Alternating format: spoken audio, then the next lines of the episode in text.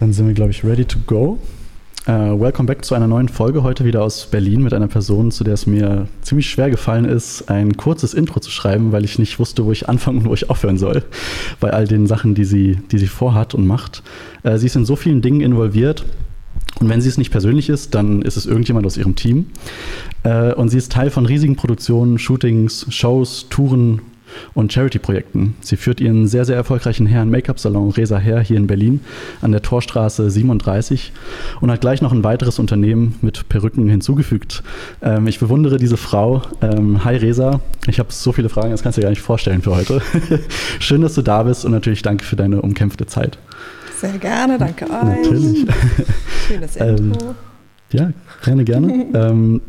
ich habe mir natürlich im Vorfeld ähm, nochmal mich ein bisschen damit auseinandergesetzt, weil ich nochmal für mich schauen wollte, was genau ist es, das mich so fasziniert an dir, aber auch allgemein am Beruf äh, Friseur und Friseurin. Ähm, und habe mich da einfach so ein bisschen, bisschen rein, reingefuchst und habe gemerkt, dass, dass da einige Bereiche sind, die einfach unglaublich interessant sind. Und eines der größten sind, ist der Impact, den man hat als Friseur und als Herren-Make-up-Stylistin. Äh, quasi Leute sich dabei wohlzufühlen, Veränderungen auch zu geben, äh, gleichzeitig natürlich den, äh, den Einfluss, den man hat in, ins Aussehen, ins Wohlbefinden, in äh, ja, einfach den persönlichen, den persönlichen Touch, den Bezug zur Schönheit. Und äh, gerade ihr als Friseure und du natürlich ganz stark ähm, verkörpert das für viele Leute.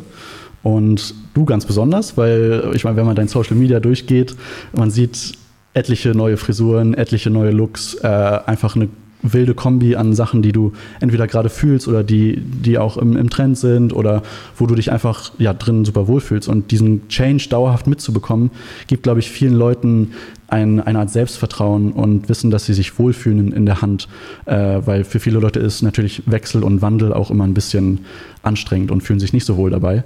Mhm. Und wenn du das als Person auch immer schon, schon zeigst und zeigst, dass da ein gewisses Selbstvertrauen und ein Selbstwert mitwächst, dann ist es, glaube ich, super viel, äh, super vielen Leuten ein schöner Zugang, äh, sich damit dann auch wohlzufühlen. Und äh, das machst du als Friseure natürlich tagtäglich bei super vielen Leuten und Kunden. Und ähm, wie kommst, dass du in diesem Bereich, äh, diesen Bereich so verkörperst, auch diesen Wechsel äh, und diesen Wandel für Leute und gleichzeitig, ähm, wie, wie kommst, dass du in diesem Beruf so aufgehst? Also ich glaube, danke erstmal. Ich, ich glaube, mhm. dass man, dass ich persönlich und viele andere Friseure in diesem Beruf so aufgehen, ist, dass das einer, ich weiß nicht, ob von wenigen Jobs, ja, wahrscheinlich, ein, ein Job ist, in dem man direktes Feedback erhält. Also wenn ich dir jetzt zum Beispiel die Haare schneide oder sie färbe, dann kriege ich ja sofort, du musst nicht mal mit mir sprechen, ich merke das ja schon, ich arbeite in deiner Aura. Also ich kriege an deiner Körperhaltung schon mit, in deinem, ne, alleine mhm. schon, wie, wie du dich im Spiegel anguckst. Da kannst du mir auch sagen, du bist happy und du bist zufrieden, aber ich spüre das ja an deiner Körpersprache. Ja. Aber im besten Fall habe ich ja ein super nices Feedback und ähm, das macht ein bisschen auch süchtig, mhm. ne? dass man wirklich so diese Bestätigung, diese direkte Bestätigung bekommt. Mich haben viele immer gefragt, vor allem mein Vater früher, warum tust du dir das an, jetzt noch einen Friseursalon, warum machst du nicht nur Freelance-Arbeit?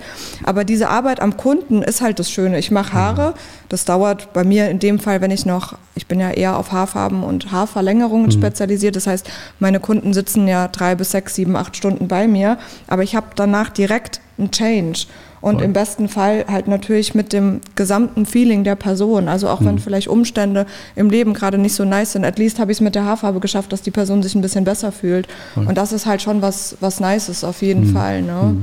Genau, also man hat so dieses, diese direkte Interaktion mit den Leuten, das direkte Feedback und das ist so am Ende das, was mich auch immer so weitermachen lässt, mhm. ne, am Ende des Tages. Voll. Ich meine, die Beziehung zu einem Kunden ist ja auch was super, super Wertvolles. Ja. In dem Aspekt, ich meine, du kannst ein Craft ausüben, die Person hat ein Vertrauensverhältnis und baut ein Voll. Vertrauensverhältnis auf und hat einfach einen Ort, wo sie in Safe Space, wo sie Klar. sich wohlfühlen. Und gerade wenn die Arbeit sehr, sehr gut ist, Voll. dann äh, baut man das ja immer, immer weiter auch auf. Ja, klar. Und, äh, und ich meine, das finde ich, so, find ich so interessant, weil die, die Beziehungen zu den Kunden werden ja auch tatsächlich manchmal einfach das wären ja dann Freunde. Also ja. man öffnet sich ja, und das sagt man ja häufig, dass dann irgendwie Friseure auch eine Art Therapeut sind äh, oder Therapeutin sind, weil die einfach oder die einen Kunden begleiten. sind meine Therapeuten. oder so. Ey, ja. kein Spaß. So.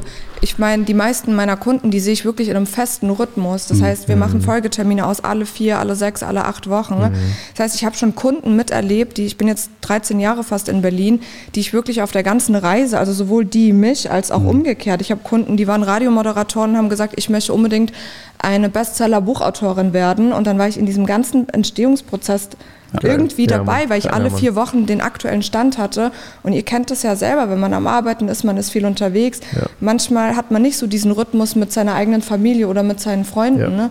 Das heißt, die Kunden, die sind immer up-to-date sowohl bei mir als auch umgekehrt. Ne? Und ja. dann wächst natürlich so eine krasse Bindung miteinander. Mhm. Das ist manchmal irgendwie deeper als mit seiner besten Freundin oder mit seiner Schwester. Also ohne mhm. Scheiß, weil wenn ich meine Schwester einmal im Jahr sehe, bis ich der alles erklärt habe, so nah ist die ja. gar nicht dran. Ja. Man kratzt dann meistens nur an der Oberfläche. Ja. Ne? Und dann fehlt manchmal ja sogar noch das Verständnis für das, was du machst. Voll. Das hast du ja vielleicht mit Leuten, die in Ich kriege die Emotionen mit von meinen Kunden, die sitzen bei mir auf dem Stuhl, dann hat vielleicht irgendwas nicht geklappt, dann erzählen die mir das direkt oder es kommt irgendeine E-Mail, dann ne, erzählen die mir ziemlich grob, wie es denen gerade geht und so. Also das ist schon mhm. echt, also ich meine, ihr müsst euch auch mal vorstellen, so wer darf irgendwie euch am Kopf anfassen oder hinter den Ohren und so. Also so nah, wie ich an jemanden dran bin, ist vielleicht der Partner. Mhm. Da, da wächst auch irgendwie so eine, ein Vertrauen und eine mhm. Bindung miteinander. Das ist schon intensiv, auf jeden Fall. Was war so das Krasseste, was du so mitbekommen hast? So die krasseste Veränderung, den krassesten Change von der Person über Jahre, die du irgendwie als, als Kunde hattest? Also ich meine, tatsächlich verändert man sich ja oft alle paar Jahre, auch gerade wenn irgendwie so Changes drin sind, dass sich jemand scheiden lässt oder mhm. wurde betrogen von dem Partner und keine Ahnung, also wirklich so so harte Dinge. Ich habe es selber an mir erlebt. Ich habe vor drei Jahren meinen, ich war lange verheiratet, ich war ganz, ganz früh schon verheiratet und erst vor drei Jahren gestorben, hat Suizid begangen und ein Jahr später mein Vater. Und das hat mit mir halt was ja. gemacht. Ne? Also ich war mhm. auf einmal ich weiß nicht, ich konnte mit der Situation nicht richtig umgehen. Ich dachte, ich funktioniere einfach weiter, das wird mhm. schon. Ich mache das mit mir selber aus, wie ich immer ja. alles mit mir alleine ausgemacht habe.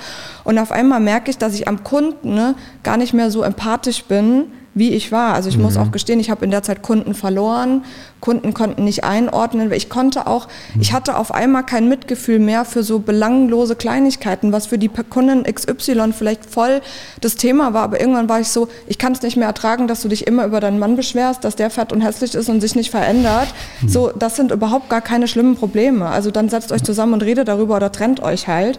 Und auf einmal sind mhm. auch so Sachen aus mir rausgekommen, wo ich mhm. mir dachte so, wow, was ist denn mit mir los? Warum ja, bin ich denn ja, auf ja. einmal so impulsiv und ja. ganz schnell so aggressiv auch. Ne? Mhm. Und ich meine, es hat bei mir wirklich gedauert, bis ich auch wirklich bereit war. Ich musste in ein tiefes Loch fallen. Also mhm. bei mir war das genau vor einem Jahr. Da habe ich zum ersten mhm. Mal am eigenen Leib gespürt, wie das ist, richtig depressiv zu sein. Und ich habe meinen Drive verloren. Also ich bin zum ersten Mal in meinem Leben an den Punkt gekommen. Ich wusste schon sehr früh, was ich beruflich machen mhm. will. Und wenn man ein Ziel vor Augen hat, dann wisst ihr, wie das ist. Also man das fühlt sich ja auf einmal überhaupt nicht mehr wie Arbeit an. Und auf einmal ist mir alles schwer gefallen. Also sogar mit den Hunden spazieren gehen war für mich schwer. Ja, ja. Aus dem Haus aufzustehen, aus meinem Bett war für mich schwer. Und das hat nicht jeder mitbekommen. Ich bin ja jeden Tag weiterhin zur Arbeit bekommen, aber ich war auf einmal ein komplett anderer Mensch. Mhm. Ne? Und jetzt seit Oktober habe ich das zum ersten, konnte zum ersten Mal weinen, nach zwei Jahren. Also da habe ich zum ersten Mal auch jetzt gelernt, ich gehe wirklich wöchentlich zu so einer Traumatherapie, mhm. was das mit mir ausmacht, aber rückblickend, wie krass ich mich auch verändert habe im Zusammenhang mit meinen Kunden. Mhm. Also viele konnten das nicht einordnen, ja. weil ich war wirklich anders, aber ich habe das in dem Moment nicht gemerkt. Ich war wirklich wie so neben mir gestanden. Also ich mhm. war gar nicht mehr reflektiert auch. Ne? Das mhm. war wie so dieser Fight-and-Flight-Mode. Ich habe eigentlich nur noch funktioniert. Ja und habe jetzt auch gemerkt, wie was für einen krassen Unterschied das macht, weil jetzt kommt es langsam wieder und ich merke, was für einen Spaß ich habe, jetzt wieder im Make-up und Haare machen und alleine, das hört sich manchmal so ein bisschen weird an, aber wenn ich so Liebe in meine Arbeit stecke, dann habe ich auch einen anderen Energiefluss. Ich weiß nicht, ob ihr das ja. kennt, wie sich das absolut. mit den Händen anfühlt, wenn ich jemanden ja. anfasse an den Haaren oder die Haare anfasse und ich gebe da wirklich mein ganzes Herzblut und meine Emotionen rein und irgendwie mach's mit Passion, fühlt sich das ja für mich auch in diesem Energiefluss anders an. Voll. Und das ja. ist schon krass. Also ja. ich war hart blockiert einfach. Mhm. mhm. Und ich glaube, jetzt kann ich mich natürlich noch krasser in solche Leute reinversetzen Mhm. und bin auch viel empfänglicher für sowas. Aber das war schon auf jeden Fall das härteste, was ich so miterlebt habe. Also klar, von Kunden kennt man das auch, aber das am eigenen Leib zu spüren, bringt nochmal eine andere Sicht auf die Dinge, auf jeden Fall. Mhm. Ja, es ist wie so, eine, wie so eine Blockade, die dann entsteht. Man funktioniert Hardcore. einfach nur noch und Hardcore. alles andere wird irgendwie ausgeblendet. Und man rutscht aber auch so rein. Also Voll. ich glaube, so stelle ich mir das auch vor, wenn man einfach in so eine Drogensucht reinrutscht oder eine Alkohol oder was auch immer. Am Anfang ist man da, macht man sich gar nicht so eine Platte darüber. Und irgendwann rutschst du tiefer, tiefer. Aber du merkst es halt erst, wenn das so ein, das musst du irgendwie so einen Gong machen, Ja. Voll. weil anders wäre ich da auch nicht rausgekommen, sag ich ehrlich. Ja. Und du hast gerade auch erwähnt, dass, dass es dann irgendwann dieser Rock Bottom kommt, wo dann die, also dieser Change dann auf einmal passiert, weil man weiß, okay, jetzt ist wirklich Rock Bottom, ich fühle mich richtig, richtig schlecht. Ich habe Genau. keine, keine Möglichkeit mehr, vorwärts mich zu bewegen. Ich habe keine Liebe an mir, die ich in meine Arbeit stecken kann, keine Energie für Gasse gehen oder für sonst was. Und dann auf klar. einmal bist du an diesem Low Point und dann kann eine Transformation stattfinden. Ich Genau. glaube, das ist super wichtig, ein Umfeld dazu, dazu zu haben und zu, äh, zu schaffen. Therapie natürlich auf der einen Seite, Klar. Sport auf der anderen Seite und natürlich super viele andere Sachen. Safe. Aber was auch Teil dieses Prozesses ist, und das finde ich äh, auch wahnsinnig interessant, weil ihr als Friseure da einfach unglaublich viel äh, mit, mit dazu steuert, ist, dass ja innere Veränderung ja auch immer einhergeht mit einer äußerlichen Veränderung. Mhm. Das heißt, alles, was innen drin passiert, egal ob es einem gut oder schlecht geht, will man ja nach außen tragen. Safe. Und äh, das, das, das trägst du als Person in, im öffentlichen Leben nach draußen und du willst, dass deine Leute das wahrnehmen, auch, auch Wandel. Und, äh, und ich glaube, gerade gerade da bietet ihr eine Möglichkeit und gibt eine Möglichkeit, Leute damit dabei zu begleiten. Und äh, du bist da ja so Teil von so vielen transformativen Prozessen äh, und lässt Leuten selbst in solchen schwierigen, schwierigen Situationen, glaube ich, die Möglichkeit, sich einfach wenigstens schön zu finden. Wenigstens diesen kleinen Augenblick, diese, keine Ahnung, drei, vier, fünf, sechs Stunden, die die Leute bei dir sind, zu sagen, hey, ich kann hier einfach, einfach nur sein, mich fallen lassen. Ich weiß, dass ich hier danach rausgehe und mich gut fühle für ein Weilchen und ich kann meine Probleme ein bisschen vergessen und habe dann die Möglichkeit, vielleicht mit dem Look einfach neue Erfahrungen zu gehen, Klar. neue, neue Interaktionen äh, zu, Genau. zu haben. Und, äh, Ist aber auch andersrum so. Ich habe das auch selbst an mir gehabt. Manchmal hat man das ja, dass Kunden kommen und wollen auf einmal sich radikal die Haare abrasieren Mhm. und wollen eigentlich so dieses schöne Ding komplett ablegen. So diese Britney Spears Moment zum Beispiel oder so. Mhm. Ja, den hatte ich letztens. Ja, genau. Ja, und bei mir war das auch so. Ich wollte mir die Haare abrasieren und ich wollte einfach irgendwie so, so beuig, wie es geht und irgendwie so unscheinbar wie möglich. So, Hauptsache mich klotzt keiner an. So dieses, ich weiß jetzt, dass es auch zu dieser Phase einfach dazugehört hat und jetzt kann ich das auch verstehen, warum Kunden das haben, Ja. dass sie auf einmal irgendwie so radikal sind und sagen, boah, Vielleicht wollen die auch einfach diesen Look im Spiegel ablegen, weil die sagen, ich muss mich jetzt irgendwie in diese Transformation und muss da jetzt vielleicht auch Ja. durch diese dunklen Seiten durch. Und dass auch dieses so, diese Phasen, wo man vielleicht auch einfach scheiße aussehen will, auch dazugehören, voll okay 100 sind. Mhm. Ja. Ich glaube, das ist Ich hinterfrage das gar nicht mehr. ehrliche, ey, ich embrace, dass es auch negative Emotionen geben muss. Voll. Und dass es sich auch, auch so dumm das klingt, es fühlt sich manchmal schön an, sich schlecht zu fühlen. Genau. Weil du musst da durch. So, wenn du dich das Ja. verleugnest, dann, Richtig. dann machst du dieses Pseudo-Schöne, Genau. nur um schön zu sein, weil das dann wieder was Äußeres ist. Ja, also eine genau. Wahrnehmung von, hey, ich darf mich nicht schlecht fühlen. Das zeigt sich dann auch im Aussehen, statt zu sagen, Richtig. hey, ja, man identifiziert sich vielleicht dann nicht mehr mit sich selbst, Ja. weil Ja, du genau. das, was du im Spiegel Ja. siehst, nicht verkörperst und nicht bist. Genau. Und äh, das wiederherzustellen, zu sagen, okay, so fühle ich mich wirklich und so möchte ich auch wahrgenommen Richtig. werden, das ist ja dann dieser Prozess dahinter, Voll. Der ähm, Aber das ist schon hart, also weil Ja. ich habe echt viel Gegenwind bekommen. Ne? Und auf einmal, ich meine, dieses auch, dass jeder dir ungefragt eine Meinung zu etwas gibt. So, ey, wer hat denn dich danach gefragt, ob du das jetzt schön findest oder nicht? Ne? Du kriegst ja gerade durch Social Media auch gerade so aufgedrückt. Ich habe mir damals die Haare einfach abrasiert. Das hatte mehrere Gründe, auch gesundheitlich. Ne? Und ich wollte das auch immer mal erleben, wie das ist, so kurze Haare zu haben. Ne? Und dann wirklich so viele Männer schreiben dir auf einmal so, ey, das ist so hässlich und wer will dich denn jetzt? Sag ich, ey, wer hat denn dich danach gefragt? Und Ja, außerdem, wenn ich dir nicht gefalle, dann bist du, also wenn du mich mit so den Haaren nicht nimmst, dann brauchst du mich auch gar nicht haben. Weißt du, was ich Voll, meine? ja, Also absolut. vielleicht will ich auch überhaupt gar nicht, dass mich irgendjemand überhaupt erst anspricht. Ja. Vielleicht ist das auch Sinn der gerade Sache. genau, ja, ja, vielleicht ist Ja. gerade das genau der Move, Genau. den man braucht. Ja. Voll. Voll. Boah, das, also ich finde das, ich finde das ist ähm, so powerful, weil ich meine, ich bin, ich bin auch selbst, also Berg immer mit den kurzen Haaren. Ich habe gefühlt ja auch eine komplette Transition. Ich habe mir auch die Haare mal komplett abrasiert, dann hatte ich sie mal komplett irgendwie lang bis hier so äh, und jetzt mit, mit Farbe halt am, am rumspielen so und jedes Mal ist es ein Teil von mir und ein Teil und das fand ich super interessant, weil ich habe bei jeder Transition habe ich immer äh, also ich habe keine richtigen charakterlichen Veränderungen äh, so wirklich deep down gemacht, aber die Wahrnehmung von außen war immer eine andere und mhm. die Leute haben, schätzen dich dann auf einmal irgendwie anders ein. Genau. Äh, und ich meine, ich komme auch, ja, ich komme jetzt nicht aus Berlin, wo so Change und sowas alles sehr, sehr äh, ja eigentlich egal ist. So die Leute gehen dir auf der Straße vorbei und gucken dich halt nicht an, whatever. Mhm. Aber in dem Kontext, in dem ich unterwegs war, früher in Bremen, so eine kleine Community, so die Leute sind eher alle traditionell unterwegs, äh, konventionell und, äh, und da ist dann halt, wenn jemand irgendwie, keine Ahnung, blonde Haare hat als, als Typ und das gefärbt ist, dann ist auf einmal so, ja, was ist denn bei dem los? So, der hat ja, keine Ahnung, der gibt irgendwie super, super weird. Ähm, und so. da einfach, ja. Hast du noch Selbstachtung? ja, sagen die meisten dann. äh, aber ich finde, also tatsächlich sogar äh, auch in, in, den Familienkreisen, ne? ist ja auch, ist ja auch, also muss man sich dann ja auch auf Veränderungen einfach äh, auch anpassen und äh, oder rechtfertigen. Also warum definitiv auch so aus, ja. warum ja, du musst, so aus Gerade wenn du eher so ein bisschen ländlicher herkommst, bei mir ja. ist das ja auch, ne, mit den kurzen ja. Haaren dann direkt, ja, du stehst doch jetzt auf Frauen, sag das doch und sagst, selbst wenn, so, who cares? Also Voll. selbst wenn. Mhm, und was ist jetzt? Also dieses, dass du die ganze Zeit versuchst, in eine Schublade ja. zu, zu, gedrückt Schön. zu werden. Ne? Mhm. Mein, meine Familie ist nicht so groß, aber ich kann schon mir vorstellen, wie das auch für andere so sein kann. Mhm. Ja. Mhm. Wie lange bist du jetzt in dem Friseurberuf drin? Schon immer. Schon immer. Also, ja. Also seitdem du, seitdem du denken kannst, hast ich du mit 15 verspürst schon diese, diese. Ja. Wow. Ja. Okay. Ich wollte eigentlich nie Friseur werden. Ich habe damals, ich komme richtig vom Dorf aus der Nähe von Mannheim. Mhm. Ähm, und ich habe damals irgendwie mit 13, 14 ein Mädchen kennengelernt, die war ein Jahr älter und irgendwie, wir kamen aus dem gleichen Dorf, aber kannten uns nicht. Und ich wollte, ich glaube, jeder weiß, wie das ist so als Teenie, ich wollte einfach mit der befreundet sein. Mhm. Also heute kann ich das offen und ehrlich zugeben. Ja. Die hat mir so imponiert, ihre Eltern waren wirklich self-made, bestimmt schon Millionäre damals und irgendwie so vom Hauptschulabschluss haben die sich hochgearbeitet, aber genauso bodenständig ja. halt ihre Tochter erzogen. Mhm. Ne? Und die war irgendwie das einzige 13-, 14-jährige Mädchen, was irgendwie so eine Vintage Louis Vuitton-Tasche schon hatte. Mhm. Und die hatte eine ganz klare Vision. Ich habe die wirklich auf so einer Jugendhausparty kennengelernt.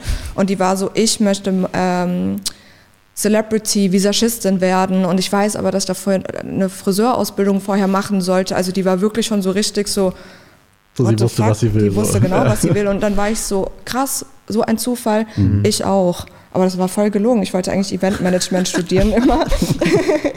und ja, dann kam ich nach Hause, weil ich kam dann aus der Nummer nicht mehr raus. Wir waren dann tatsächlich jahrelang ganz, ganz enge Freundinnen, also Best Friends. Mhm.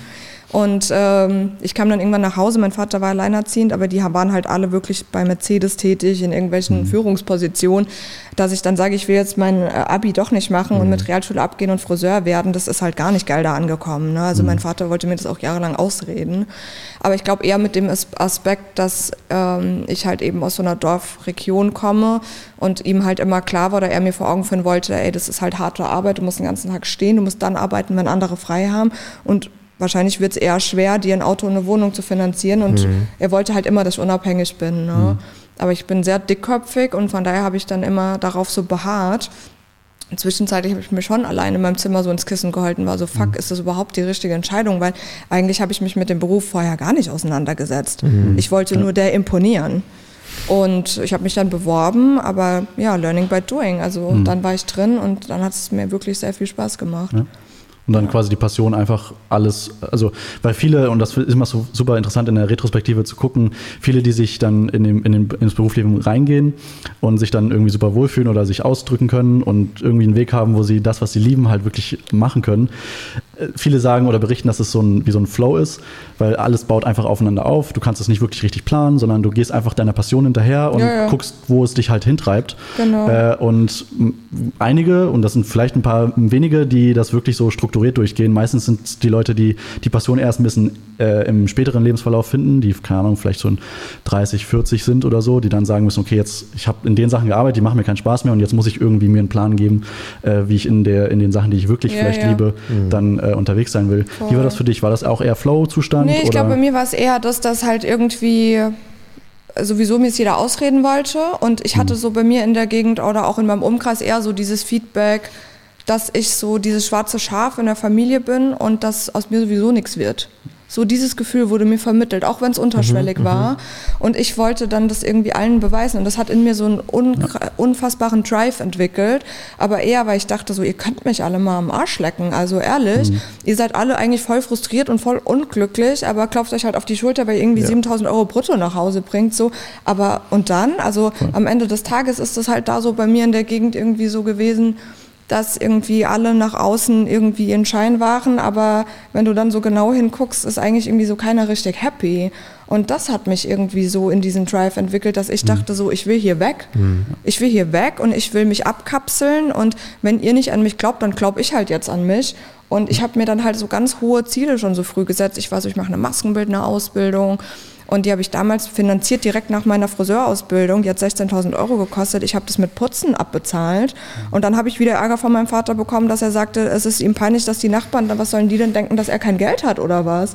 Ne? Ja, aber okay, ja. er hatte damals irgendwie eine Freundin, die kam halt irgendwie so aus der Stadt und die meinte also, mhm. ich würde mich freuen, meine Kinder würden freiwillig einen Nebenjob machen mhm. in dem mhm. Alter so. Ne? Ja. Und er hat sich auch Jahre später dafür entschuldigt und meinte auch zu mir, ich, ich bin froh, dass du so stur dagegen gehalten hast, weil er hätte mhm. mich sonst nie so glücklich gesehen. Ne? Und ich glaube, dass ihm das auch so ein bisschen die Sicht auf die Dinge ähm, verändert hat, dass er auf einmal auch so über die letzten Jahre, mein Vater ist ja wie gesagt vor zwei Jahren gestorben, mhm. und er war aber auf einmal, hat er jeden so genommen, wie er ist. Und er ist eigentlich ganz anders aufgewachsen. Also er wurde viel offener, mhm. auch für egal welche Herkunft du hast, was du beruflich machst. Er war in der ersten Begegnung den Menschen viel positiver mhm. gestimmt. Und ich glaube schon, dass ich da einen großen Teil dazu beigetragen habe. Und da bin ich auch stolz drauf. Definitiv schön. Safe. Wie, sorry, sag. Nee, war fertig. Wie klar. hast du diesen, weil ich glaube, dieser Clash ist für fast jeden eigentlich so unfassbar schwer, dieses, okay, wenn du Gegenwind bekommst, drückst du dagegen und sagst einfach so, ey, ihr sagt, ich bin das schwarze Schaf, also bin ich das schwarze Schaf? Das Ding ist, es wird ja nicht gesagt, ist ja oft in so das Familien so. Ja, du kriegst ja, aber dieses Gefühl vermittelt. Ja, ja, ne? Aber Oder wann, wenn du wann so drückst du dagegen? Hast. Also wann, wann bietest du Kontra und wann sagst du, ey, also gab es nie einen Moment, wo du gesagt hast, vielleicht haben die recht. Mm. Vielleicht haben die recht mit dem, was sie sagen. Dass ich dachte, da, da muss ich selber auf die Fresse fallen. Mm. Also ich kann das auch jedem nur empfehlen. Mich erreichen ja wirklich viele Nachrichten, vor allem von jungen Friseuren, mm. Die, mir, die mich fragen, so, hey Resa, darf ich dich irgendwie fragen? Ich habe hab Gespräch mit meiner Chefin, ich will eigentlich nur eine kleine Gehaltserhöhung, mm. aber ja. ich krieg keine oder du kannst mir so einen kleinen Tipp geben und so. Und ich mm. versuche da echt auf jeden einzugehen, weil ich, mir das wichtig ist. Ich hatte auch meine Mentoren früher und das waren irgendwie so halt gerade in der Ausbildung. Ich meine, ich bin ohne Mutter aufgewachsen und habe auf einmal halt so drei Ausbilderinnen mhm. und die haben mir halt so viel mit auf den Weg gegeben und es waren halt auch irgendwie alles starke Frauen. Ich habe mich halt an denen orientiert, auch Männer. Ja, ja. Aber ich habe mich eher an den Leuten gehangelt, wo ich sage so, ey, so sehe ich mich eher später ja, mal. Und ich kann empfehlen, nicht zu viel auf die Meinung von anderen hören und wirklich gucken, was will man selber. Und selbst wenn es das Falsche ist, man muss es auf, ausprobieren und keine Angst davor haben zu scheitern. Also ich glaube, so ein bisschen ab einem gewissen Zeitpunkt so ein bisschen diese Scheuklappen aufsetzen. Ne? Mhm. Und einfach durchziehen. Und selbst wenn es nicht funktioniert, ist doch auch kein Weltuntergang. Du hast ja trotzdem voll viel Erfahrung ja. gesammelt. Ja. Ich meine, ich hätte immer noch mein Abi nachholen können und ein Studium machen können oder sonst was, weißt du? Und ich meine, die haben mich ja jetzt auch nicht in einem mega krassen Dings gesehen. Die haben gesagt, mach was Solides, werd Bürokauffrau. Also eigentlich eher so klein gehalten, weißt mhm. du? Und deswegen, m -m. ich finde, man hat ja, da nichts zu verlieren. Voll. Also ich glaube, es ist nicht so gut, da so krass in die Konfrontation zu gehen, aber einfach halt ein bisschen darauf scheißen. Ich meine, es ist ja dein Leben. Absolut. Definitiv. Ich glaube, es ist nur voll schwer für ganz viele ja, dagegen safe. zu halten, weil es dann sind es ja immer deine Vertrauenspersonen. Das sind deine Eltern oder Klar. Geschwister oder Verwandten, wer auch immer. Das sind voll. ja meistens die Leute, wo du sagst, die kennen mich am besten, genau. die sind mir am nächsten, ich liebe die, ich schaue zu denen auf, voll. was auch immer. Und wenn die zu dir sagen, ey, mach das nicht, dann muss man schon hart Voll. ein Ding im Kopf haben, dass man sagt, Voll. ey, nein, ich stick zu dem, was ich denke. Ja. Auch wenn diese Menschen, die mir so viel bedeuten und 20 Jahre älter sind als ich, das nicht sehen. Richtig. Die werden sich ja schon was bei, dabei denken. Die meinen es am Ende des Tages meistens ja auch nur gut. Genau, ne? Also die genau. wollen ja irgendwie das Beste für dich und bla bla bla bla bla. Mein Vater war damals auch so. Ich meine, der war alleinerziehend, war alleine berufstätig und dann war der so, gut, wenn du Friseur werden willst. Ich war dann natürlich auch der Meinung, dass ich jetzt ausziehen werde. Ne? Irgendwie 16, 17 hm. war ich. Ich habe hab dann einen Freund gehabt und war so, gut, dann ziehe ich jetzt halt zu dem. Hm. Und dann war der so, ja gut, wenn du meinst, dann musst du aber jetzt selber gucken. Und dann habe ich halt angefangen zu putzen. Und habe ich überall Putzjobs angenommen nach der Arbeit, wo ich nur konnte. Optiker geputzt, Kosmetikstudio, bei Leuten zu Hause, die, weißt du, irgendwie so mhm. Haushaltshilfe gemacht und mhm. bis ich halt irgendwann anfangen konnte, nebenbei Haare zu schneiden. Ne? Ja. Aber ich meine, im ersten, zweiten Layer ist das halt noch nicht so geil. Ja. Außer irgendwie deinen Kumpels mal Nacken ausrasieren für 10 Euro oder so. Aber das war es halt, ne? Ja. Aber das ist schon hart, weil du wirst ein Stück weit ganz oft dann halt auch so ein bisschen fallen gelassen. Ja. ja so, ja gut, dann, dann mach mal. Dann kriegst ja. du jetzt aber auch von mir keine Unterstützung mehr, so dieses Frustverhalten, ja. ne, so sturmäßig. ja. ja, aber. Und wie kam dann Berlin auf den Plan? Weil ich habe äh, nach meiner Friseurausbildung in ähm, Frankfurt eine Maskenbildnerausbildung gemacht an der Abendschule. Bin Vollzeit weiter da geblieben, wo ich gelernt habe, um halt natürlich das zu finanzieren auch.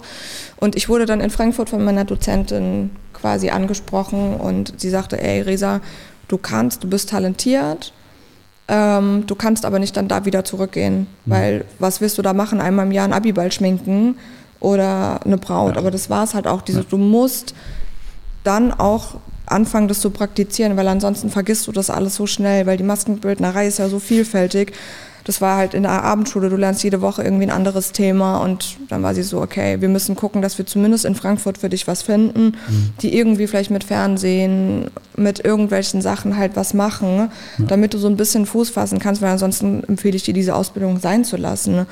Und die hat mich dann connected mit jemandem, der ist sehr renommiert in der Friseurbranche. Das ist Klaus-Peter Ochs. Das ist, ich sage immer so wie Udo Walz halt in Frankfurt. Mhm. Ähm, der ist aber der Präsident von Intercoiffeur, also hat in Paris seinen Hauptsitz und ist halt wirklich in dieser damals noch sehr spießigen Friseurszene, wie ich finde, halt wirklich, wo es dann irgendwelche Verbände gab mhm. und blah, blah, und jeder sich da irgendwie drauf einkeult, dass er irgendwie was Besonderes ist. Ja. Ähm, da habe ich dann gearbeitet. Aber es ist halt am Ende des Tages so mein Sprung in so eine Elitebranche gewesen. Es war damals noch sehr konservativ. Ne? Ich musste wirklich im mhm. Kostüm mhm. arbeiten, ne? mit den Namensschildern Echt? und Headset am Ohr. Also es war wirklich so ganz ja, strikte ja, ja. Etikette da.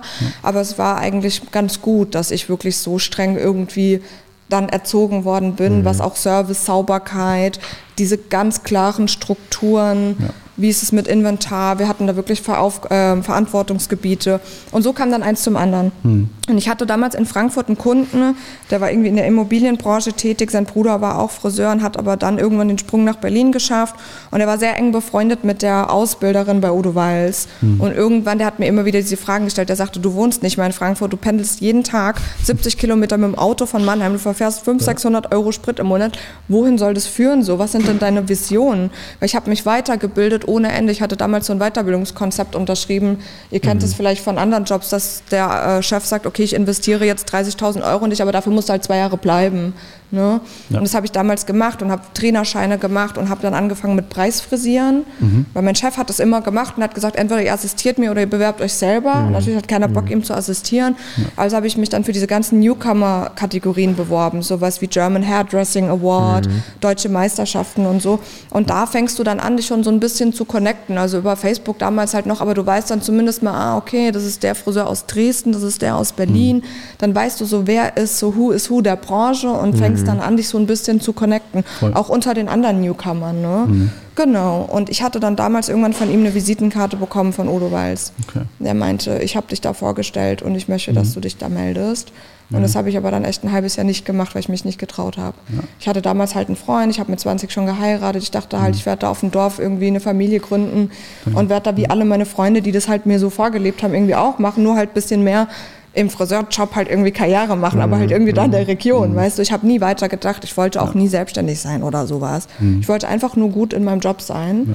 Und irgendwann habe ich ihm das dann aber mal so unterbreitet und dann meinte der so, boah, voll geil, ich wollte eh schon immer eine Umschulung machen. Mega. Let's do it, dann machen wir das halt okay. zusammen. Und ich habe gar ja. nicht mit so einem positiven Feedback gerechnet. Mhm. Und dann habe ich mich da vorgestellt und habe aber dann gedacht, so ich, äh, wenn ich da eh nach Berlin komme zum Probearbeiten, habe ich damals gegoogelt, die fünf besten Promi-Salons in Berlin. Und die haben mich alle eingeladen zu einem Vorstellungsgespräch. Und da habe ich überall Probe gearbeitet. Mhm. Und dann bin ich am Ende zu Schan. Ja. Äh, Reimkan, der war damals am Kudamm ganz neu eröffnet. Und der Salonleiter war ein Frankfurter und der kannte meinen Chef. Und dann war direkt irgendwie eine Connection. Der Laden war neu, das Team war neu. Und dann dachte ich, ey, wenn ich hierher ziehe, finde ich in diesem Team auch direkt Anschluss. Weil die mhm. waren alle in meinem Alter, die waren jung, Geil. die waren offene. Ja. In den anderen Salons war, war es auch nett. Aber ich hatte immer so das Gefühl, ach, da war vielleicht so ein großer Altersgap auch, mhm. so von wegen, was will denn die Kleine jetzt hier? Und ja, mhm. da habe ich dann ganz lange gearbeitet. Mega wow.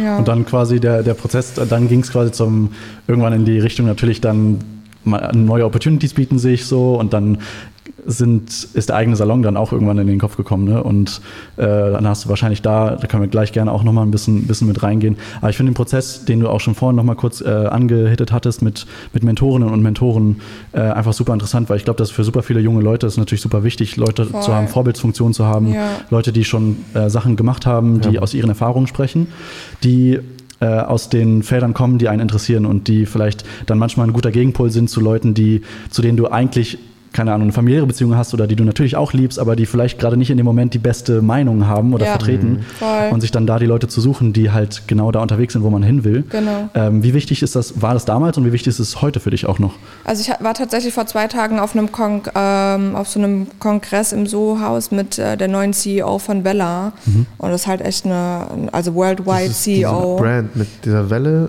Genau, das ist eine der größten Haarfarbe-Firmen mhm. äh, mhm. ja, der ja, Welt.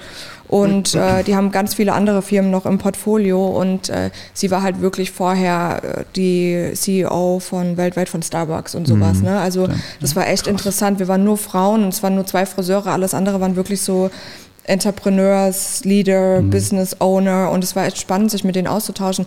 Und da hatten wir auch über dieses Thema Mentor oder Mentorinnen. Und ich finde, zurückblickend, war mir in dem Moment gar nicht bewusst, dass das meine Mentoren waren, weil wir haben darüber gesprochen, wie wichtig das ist. Und ich finde, auf Krampf jemanden zu suchen, das ist wie wenn du dir auf Krampf einen Freund suchst. Das wird sowieso in nix. Ja. Ne? Also vielleicht so Sachen wie LinkedIn sind ganz cool. Ne? Und ich meine, mittlerweile ist das echt auch wichtig geworden, sich vielleicht so ein bisschen zu connecten und vielleicht auch, auch wenn du in einem Unternehmen arbeitest, was dir Spaß macht, aber da es vielleicht nicht so gefördert ist, ey, dann geh in so Facebook-Gruppen rein oder keine mhm. Ahnung, in irgendwelche Foren oder so. Aber fang an, dich mit Leuten zu connecten und auszutauschen, auch in deinem Freundeskreis, zu denen mhm. du halt aufschaust. Ja, ne? Also ich habe immer Freunde gehabt, die waren älter als ich, die haben irgendwie vielleicht beruflich was ganz anderes gemacht, aber die waren für mich ein Vorbild, weil die halt irgendwie einfach gehasselt haben. So, ja, ne? Ja. Und da habe ich echt so viel gelernt. Mhm. Oder ich habe auch über Kunden mittlerweile Leute, die sind 20 Jahre älter als ich und die hatten aber irgendwie schon jahrelang ein eigenes Business und die kann ich immer um Rat fragen, wenn es um Teamführung geht, um Mitarbeiter, weil wer soll mir da einen Rat geben? Ich hatte in meiner Familie niemanden, der selbstständig war. Mhm. Ne? Und Absolut. ich meine, das sind dann so Sachen, was ich echt jedem empfehlen kann. Also orientiere dich echt an Leuten, zu denen du auch aufschaust ja. und deren Meinung dir auch wichtig ist. Voll. Und ich meine, das ist ja bei dir auch super interessant, weil du im Salon hast du ja tagtäglich Leute, die vorbeikommen und du bist ja die ganze Zeit in Unterhaltung mit diesen Leuten und da sitzen ja, also du, manchmal weiß man ja nicht genau, was das für Leute auch sind und du Klar. hast ja da teilweise, keine Ahnung, bestimmt auch Steuerberater. Das von bis echt von, alles von dabei. Alles also dabei. von ganz unten bis ganz oben. Ja. Ne?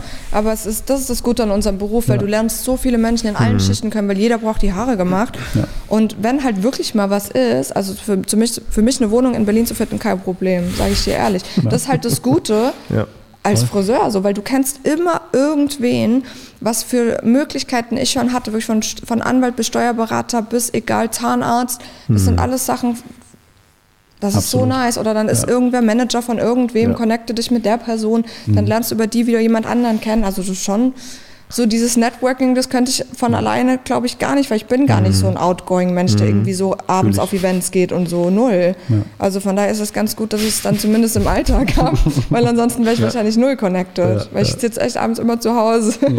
Dann musstest du auch bisher schon, also nicht musstest du, aber hast du schon mal den Moment gehabt, wo du warst so, okay, ey, ich habe jetzt hier keine Lösung für, keine Ahnung, Wohnungssuche beispielsweise und dass du dann sagst, okay, ich hau jetzt 15 Leute an aus meinem Umfeld, die ich kennengelernt habe. Durch das sind immer Kunden, ja. Immer so? Ja. Also ist es der erste Gedanke, den du machst, oder ist es immer so? Es ist nicht so, dass ich sage so, oh Scheiße, ich hab, äh, ich muss jetzt irgendwen finden und fragen, sondern irgendwann sitzt Kundin XY auf dem Stuhl und ich bin so, ah warte, die kann ich fragen, die weiß bestimmt sowas. Ja, okay. Und dann entwickelt sich Geil. sowas und dann, ich habe die dann immer durch Zufall da sitzen ne? ja. oder frag mein Team, hey, habt ihr zufällig jemanden, der sich da und damit auskennt mhm. und dann direkt alles klar. Ja. Super. Ja. Super interessant. Und entwickeln sich tatsächlich auch so häufiger dann wirklich gute Freundschaften innerhalb dieser, dieser Arbeiten? Safe. Ja? Okay, also, also stelle ich mir super schwer vor, den, also das Private vom Beruflichen auch häufig dann zu trennen als Friseur. Ich trenne es auch gar nicht mehr, okay. weil ich muss auch sagen, die ersten Jahre, gerade als ich nach Berlin gezogen bin, man versucht dann schon noch an Freundschaften festzuhalten, auch von früher, Freundinnen, die einen öfter besuchen. Aber eigentlich habe ich immer nur Vorwürfe bekommen, weil wenn mhm. ich natürlich verabredet bin und dann kriege ich einen Job rein, dann sage ja. ich meine Verabredung ab. Ich meine, ich bin selbstständig, muss auch irgendwie gucken, ja. wie, wie, das funktioniert. Ich habe 16 Mitarbeiter, so Corona war halt auch nicht geil, ja. Mhm, und ich glaube, das können nur Leute verstehen. Also in meinem Freundeskreis sind auch irgendwie nur Leute, die freelancen oder selbstständig sind oder irgendwie in dem Bereich was machen wollen oder mhm. vielleicht auch irgendwie ein Team führen, weil anders ja, hast du vielleicht ja. dieses Verständnis gar nicht. Also viele Freunde haben mir dann gesagt, man, du bist irgendwie voll eingebildet geworden oder hängst du jetzt nur noch mit Leuten ab, die einen blauen Haken haben. Das ist halt völlig Bullshit. Mhm. Aber diese Person mit dem fucking blauen Haken, die zahlt auch mal meine fucking Rent, wenn sie mich bucht, ja. ja? ja und es sieht halt von außen dann oft so aus, so, oh, guck mal jetzt, gerade am Anfang, ich war so viel am Reisen, ich war ja mehr unterwegs, weltweit von heute auf morgen. Ich bin irgendwie als Teenie zweimal geflogen, das war's. Ja. Und auf einmal bin ich irgendwie auf allen Fashion Weeks, weil meine Kunden mich halt mitnehmen und buchen. Aber das sieht halt dann von außen ganz schnell so aus, auch wenn du die falschen Leute im Team hast, boah, guck mal, die ist nur am Chillen, die hat nur ein Luxusleben, die ist ja nur am Rumreisen, aber das mhm. ist ja mhm. fucking mein Job. Mhm. Ne? Voll, voll. Und dass du da teilweise zwei, drei Stunden Schlaf hast und halt die ganze Zeit am Hasseln bist und wenn ja. du dann halt nach Hause kommst, halt einfach mal auf der Couch tot ja. chillen ja. willst und einfach nur irgendwelche Trash-Sachen in dich reinstopfen willst und Fernseh klotzen willst, das verstehen Leute nicht, die diesen Lifestyle nicht nachvollziehen können. Ja, und es war am Anfang für mich hart, aber mittlerweile bin ich mehr als froh, dass ich da so einen Cut gemacht habe. Und ich mhm. habe wirklich nur noch gute Freunde oder es ist eh ein sehr schmaler Circle, weil mehr Zeit bleibt auch nicht, ja. die das aber voll verstehen. Mhm. Ich kann den zwei Minuten vorher absagen und sagen, aber dann auch ehrlich, ich habe einfach keinen Bock. Ja. Ich will im Bett äh, chillen und Chips essen. Voll. Ja, okay. Und entweder sagen die dann, ja, dann komme ich jetzt und dann fressen wir zusammen die Chips. Ja. Aber die sind nicht so, dass die diesen Pressure auf mich, weil bei mir ist auch so, wenn du mir Druck gibst, das bringt gar nichts, ich mache dann direkt dicht. So, ich brauche extrem diese Freiheit. Mhm. Äh, wenn du anfängst, mich in Schubladen zu pressen oder mir zu sagen, mhm. ich meine, es ist ja im Dating nicht anders, wenn du selbstständig bist und auf einmal kommt jemand und sagt dann so, wir wollten um 10 was machen, wieso bist du denn jetzt bis 11 immer noch nicht zu Hause? Ja, manchmal dauert es halt bei der Kundin einfach länger oder man hat sich verquatscht oder sowas, ne? Oder man, die Kundin war vielleicht nicht ganz zufrieden oder ich war noch nicht zufrieden mit meinem Endergebnis. Ja, ja, oder ja. wir haben einfach schon mal eine Beratung gemacht für eine Perücke oder was auch immer. So, ich muss mich doch nicht rechtfertigen. So. Voll. Ja? Und wenn du anfängst, mich irgendwie zu kontrollieren in so einem Bereich, dann bist du direkt weg vom Fenster. Ja. Und ja, das musste ich aber lernen, weil mhm. das war für mich jahrelang sehr schwer, ja. dass ich äh, eine krass chronische Ja-Sagerin war und ich dachte auch, ich muss es immer jedem recht machen. Mhm. Aber das bringt dann ja. einen nur an so einen Punkt, wie es mir letztes Jahr ging, dass irgendwann mhm. dann gar nichts mehr geht. Ja, ja, ja. Voll ähnliche Journey, auch noch da irgendwie mit diesem, auch Ja sagen, ich war immer ein People-Pleaser auch so. Genau. Ich, ich, Richtig krass. ich bin halt, ich gehe auch gerne nach außen, ich gebe sehr, sehr viel, sehr gerne und, äh, und dann immer, also sehr, sehr häufig in diesem immer, okay, ja, machen wir, oder ich, ich versuche irgendwie alles unterzubekommen und äh, da keine eigenen Grenzen zu setzen mhm. und diesen Prozess da zu haben. Und natürlich muss man das, gerade wenn man Business Ownerin ist äh, und irgendwie mehrere Sachen gleichzeitig macht, äh, Freelance, gleichzeitig den Salon, gleichzeitig noch die Wigs, da muss, muss Prioritäten gesetzt werden, da müssen genau. Grenzen gesetzt werden, wo man halt nicht voll, überall Ja, ja sagen kann. Und, äh, und dann baut sich, glaube ich, dann automatisch irgendwie so ein Circle auf, der, der das dafür ein Verständnis hat äh, und genau nicht quasi dann alles äh, auf dich abwälzt oder, oder ja. dann sagt, äh, okay, die, die Grenzen müssen dann halt einfach richtig direkt gesetzt werden. Ja, klar. Voll. Und äh, genau, das ist natürlich ein Riesenprozess, aber ne, gerade wenn man klar. das nicht so nicht ja. so hat. Du musst halt irgendwann anfangen, Abstriche zu machen. Das ist ja auch wie wenn zum Beispiel Leute im Salon, Friseure, die selbstständig sind, irgendwann vielleicht nicht mehr so viel Zeit haben. Ich meine, der Tag hat nur 24 Stunden. Ne? Mhm. Und vorher habe ich vielleicht nur Kunden gemacht und jetzt brauche ich aber vielleicht noch zwei Stunden fürs Büro, zwei Stunden für das irgendwann habe ich vielleicht nicht mehr die Kapazität für alle meine Stammkunden. Mhm. Ne? Oder alleine, ich habe die Diskussion jetzt auch vor kurzem mit einer Freundin gehabt, die hat ganz alleine einen Friseursalon und die sagt halt, sie hat so Angst vor der Preiserhöhung, ähm, irgendwie jeden Kunden zwei Euro mehr abzuknöpfen, weil dann kommen mhm. die nicht mehr. Und ich habe ihr dann gesagt, guck mal, wenn die Person nicht mehr kommt, hast du aber Platz für Neukunden. Ne? Weil man hat so eine Angst davor. Aber wirklich, ich hatte das immer. Mhm. Aber das Einzige, was passiert, weil manchmal ging es ja nicht anders und ich hatte Angst und dann musste ich es trotzdem machen, was passiert? Eigentlich nur positive Weiterentwicklung oder mhm. dass man mhm. halt auf den nächsten Step so kommt, weil ansonsten kommst du ja nicht voran. Voll, voll. Ne? Ja, man wird dann zum Gewohnheitstier. Ne? Man genau. macht dann halt die Kunden, die man hat. Lieber kein Discomfort. Lieber, Aber du kommst nicht weiter sonst. Definitiv. Das ist definitiv, einfach so. Ja. Wie ging es für dich in, die, in den Bereich dann wirklich auch mit, ich meine, du bist jetzt wirklich auf Riesenproduktionen unterwegs, äh, hast super viele Influencer, super viele Stars, mit, die du auch begleitest. Ähm, wie war der Sprung für dich dahin? Und fühlst du dich da aufgehoben? Fühlst du dich da wohl, ähm, weil das ist ja, du, du jumpst gefühlt zwischen Welten. Mhm, also natürlich ja. zwischen allen Gesellschaftsschichten, ja. aber auch zwischen, zwischen Welten, wo auf einmal Budgets gar keine Frage sind äh, und dann dem Endkonsument, dem Endkunden bei dir im Salon, der vielleicht mal die 5 Euro nicht hat oder die 10 genau. Euro nicht hat für, für einen Haarschnitt. Wie, wie, sortierst du das für dich ein und äh, wie ist das dazwischen zu jonglieren? Also reingeraten bin ich ja tatsächlich auch total ungeplant. Ich war ja wirklich ganz lange angestellt und habe auch irgendwann da leitende Positionen übernommen, aber dann haben sich so viele Dinge für das Personal damals, auch für meine Azubis. Ich habe mich für, für, die Azubis im ersten Lehrjahr gekümmert. Und es hat sich auf einmal so viel zum Negativen äh, verändert, was Personalführung anginge, mhm. dass ich angefangen habe, meinen Mund aufzumachen. Und ich habe dann gesagt, wenn das nicht geändert wird, ich habe mich quasi angefangen, vor das Team zu stellen, mhm. weil ich natürlich ganz klar schon immer verkörpert habe, wenn das Team nicht happy ist, dann. Ne, so, es müssen, muss irgendwie für mhm. alle geil sein. Und ich habe dann gesagt, wenn sich das nicht ändert, dann werde ich kündigen. Und ich habe es dann halt durchziehen müssen und habe es dann auch durchgezogen. Und habe es aber dann durchgezogen und dachte so, scheiße, jetzt musste ich es ja durchziehen. Und dann saß ich irgendwie so da und war so, fuck, was mache ich jetzt? Irgendwie, jetzt habe ich gekündigt und weiß gar nicht, was ich jetzt mache. Ich wusste gar nichts. Ich mhm. wusste gar nicht, ich habe mich damals getrennt von meinem Mann. Mhm. Wir waren zwölf Jahre zusammen und ich war so, fuck, auf einmal sitze ich irgendwie so alleine in einer Einzimmerwohnung und ich habe wirklich die Decke angestarrt. Ja, und dann kam irgendwie so eins zum anderen. Also tatsächlich war damals so meine erste Empfehlung über eine Kundin von mir, die, äh, die war Model, Tattoo-Model ist sie damals gewesen und die hat mich damals an Bonnie Strange empfohlen. Die waren befreundet.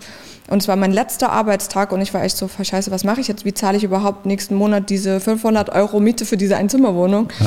Und dann habe ich auf mein Handy geguckt und dann damals hat sie mir echt eine SMS geschrieben und war so, hey, ich bin's Bonnie und Valentina hat dich empfohlen und können wir uns mal auf ein Glas Wein treffen? Vielleicht hast du auch heute Abend Zeit. Wir sind bei mir zu Hause und dann bin ich einfach mal dahin gegangen. Mhm.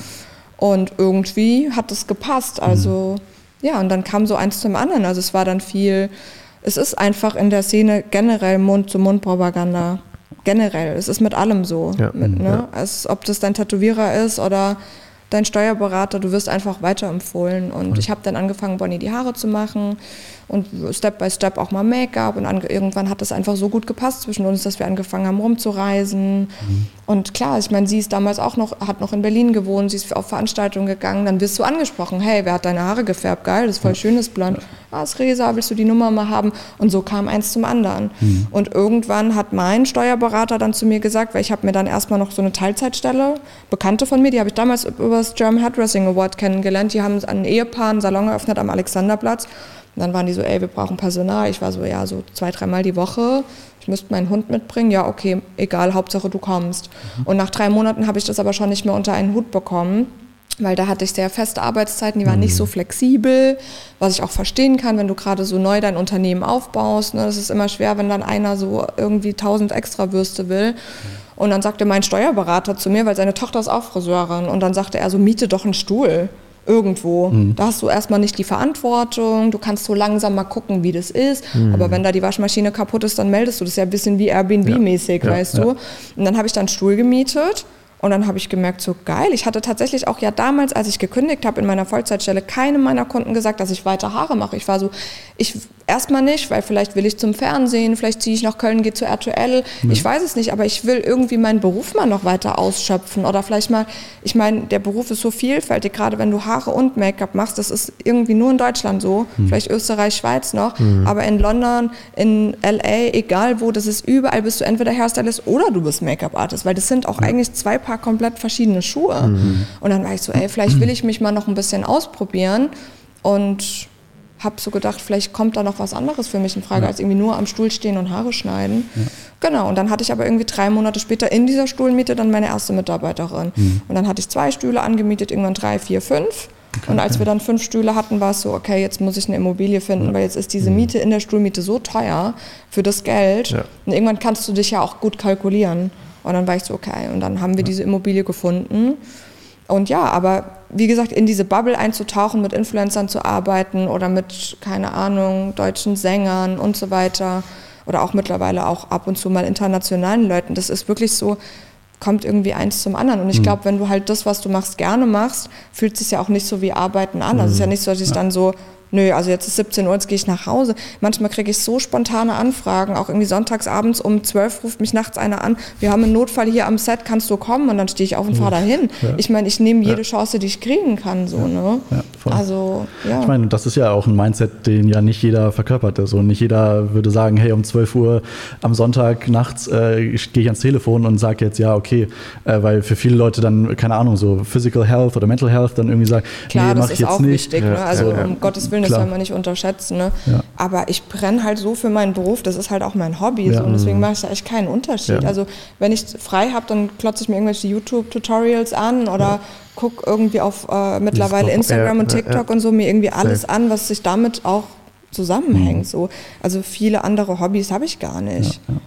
Ja, und das finde ich so schön, weil das, das verkörperst du auch, weißt du, du putzt jede, die ganze Leidenschaft, die du hast, spiegelt sich im Beruf wieder. Und mm. ich also finde es super schön zu sehen, weil ich auch merke, dass der, dass du dir ja wie so eine Art Geflecht aufgebaut hast. Also du hast gleichzeitig, also auf der einen Seite den Salon, wo du natürlich den, die ganz normalen Kunden auch hast, äh, die tagtäglich zu dir kommen. Dann hast du aber in dem, mit dem Freelance die ganzen großen Sachen und die Stars und Promis und Influencer, die du hast, die ja gleichzeitig auch deinem äh, deinem Salon helfen, dass da Leute hingehen wollen, ja, weil genau. die dich assoziieren mit guter Arbeit bei groß bekannten ich Leuten. Ich helfe damit natürlich auch Mitarbeitern. Also ja. Deswegen, es war gerade so die ersten Jahre so ein bisschen im Team, würde ich sagen, so entweder gab es die eine Seite, die dafür voll Verständnis hat und war so, ich helfe dir jetzt den Koffer packen und soll mir noch was mhm. vorbereiten und die haben das richtig gefeiert. Mhm. Die haben das auch mega gefeiert, wenn ich irgendwie so eine neue Hürde erreicht habe und habe mhm. irgendwie, keine Ahnung, damals bei Topmodel zum Beispiel das Umstyling gemacht. Ne? Und dann sind die so geil, wir können da dabei sein, wir können davon profitieren. Mhm. Und dann ist es natürlich gerade, ich meine, Friseure, das sind alles kreative Leute, sind auch ja. sehr viele große Egos dabei. Voll, voll. Ne? Dann ist es so, wir stehen hier im Salon und du bist da draußen unterwegs. Also da, da, ist, da, da hat dann so ein bisschen, ich verstehe beide Seiten, mhm. aber am Ende des Tages, wenn ich da rausgehe und Jobs mache, sorgt es auch dafür, dass dein Terminkalender voll ist. Ja, wir gewinnen alle. Dass, ja. Also ne, eine Hand wäscht die andere so. Das ist ja wie so ein Zirkel. Du kriegst dann dadurch mehr Kunden, somit hast du besseres Gehalt, besseren mhm. Umsatz, eine bessere Provisionsvereinbarung, besseres Trinkgeld. wir können den Salon uns irgendwie die neuesten Technologien anschaffen und und und. Also es ja, baut ja. ja. auch alles aufeinander auf. Ne? Voll, voll. Und am Anfang habe ich echt versucht, ich meine, ich, hab, ich hatte vorher niemanden in meinem Umfeld, der selbstständig war. So, ich habe viele Fehler auch gemacht. Ne? Aber ich meine, ich glaube, ich musste sie auch machen, um dann zu lernen, wie ich es anders machen kann kann. Also ja, ja. ich habe wirklich am Anfang eine ganz andere Führungsmindset gehabt als jetzt. Aber mhm. jetzt merke ich halt auch, mein Mindset ist jetzt irgendwie so im Gleichgewicht. Mhm. Vielleicht auch dadurch, dass ich natürlich immer sicherer und mich wohler darin fühle. Am Anfang war alles so neu für mich. Dann war ich die ganze Zeit so unter Strom. Und kennt ihr das? Dann ist man die ganze Zeit so aggressiv und einer sagt was Falsches oder einer macht das nicht so, wie man das haben will. Dann ist man irgendwie so als Frau dann auch schnell natürlich super schnell eine Zicke und irgendwie eine dumme Bitch. Ne? Mhm. Und mittlerweile bin ich so viel mehr ausgeglichen. Vielleicht auch, weil ich Therapie mache, weil ich Sport mache, weil ich auch sage, so jetzt, ich brauche acht Stunden Schlaf oder so gut mhm. wie es geht. Mhm. Ne? Ich kann auch nicht irgendwie arbeiten, Jobs machen und dann auch am Wochenende in der Bar rumspringen. Ich kann entweder oder so. Ich ja. gehe auch mal gerne aus, aber wenn ich halt die Zeit dafür habe. Ja.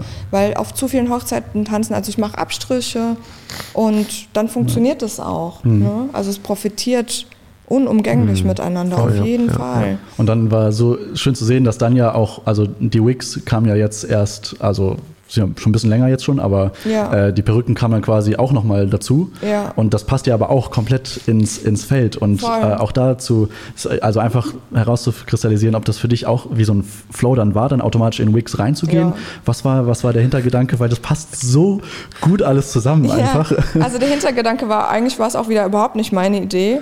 Ähm, ich habe das Knüpfen von Tressen in meiner Maskenbildnerausbildung gelernt, aber wirklich nur so ein Stück also weil man mhm. steigt ja wirklich jede Woche, wie so Blockunterricht, einfach nur in ein anderes Thema, wird ja nur so angekratzt. Ja. So, am Ende musst du ja das dann erstmal mhm, selber Learning by Doing. Ja, ja. Und dann habe ich von meiner Dozentin damals, ich hatte ihr die Haare abgeschnitten, die hatte so lange rote Haare, haben wir ihr abgeschnitten und dann habe ich irgendwie ein Jahr dafür gebraucht, ihr so ein kleines Stückchen zu knüpfen. Ne? Das war für mich so eine schlimme Arbeit. Klar, ich habe es natürlich auch immer mal abends dann zu Hause gemacht, ne? irgendwie so mhm. gefühlt einmal im Monat. Hat also ewig gedauert und seitdem hatte ich nie wieder was damit zu tun.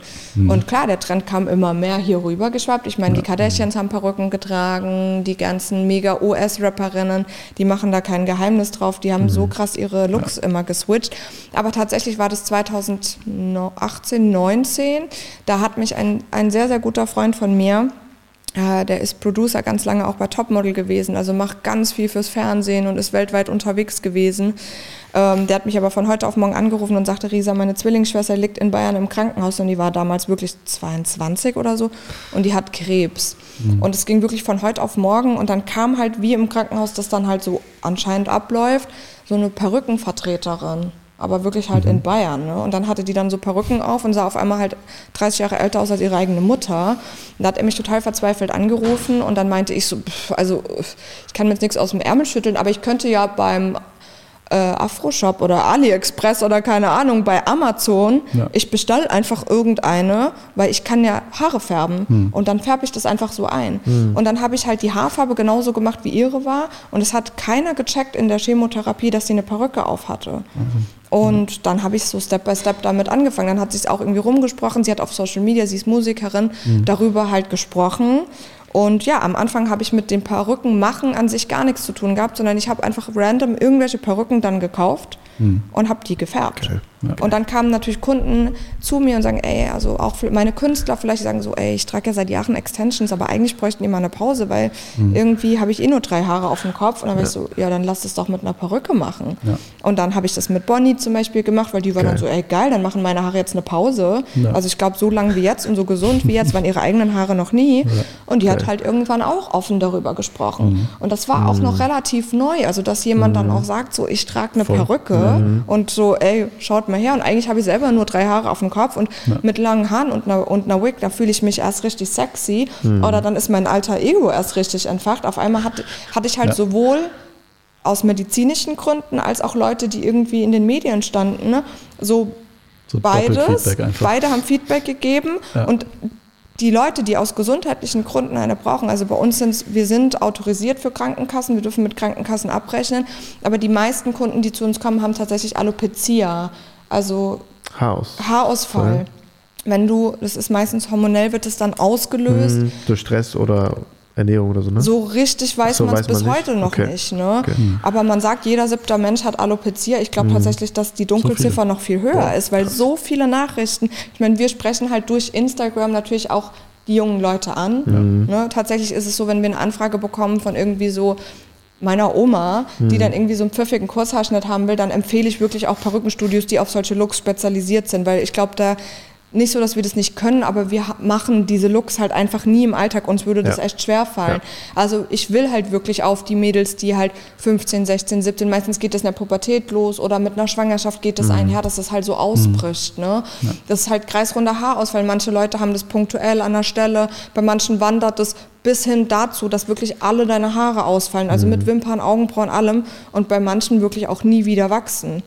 Ähm, und die brauchen das natürlich eine Perücke. Mhm. Das ist für die halt ein Tool, wie, wie halt, Komplett. keine Ahnung. Ja. Ja. Also, das Selbstbewusstsein zu stärken, die Selbstliebe wieder unfassbar. aufzubauen. Das ist, und dass ja. manche das auch beim Schlafen tragen wollen, gerade auch junge Frauen, die ja. vielleicht auch zum ersten Mal verliebt sind, fahren mit ihrem Freund in Urlaub.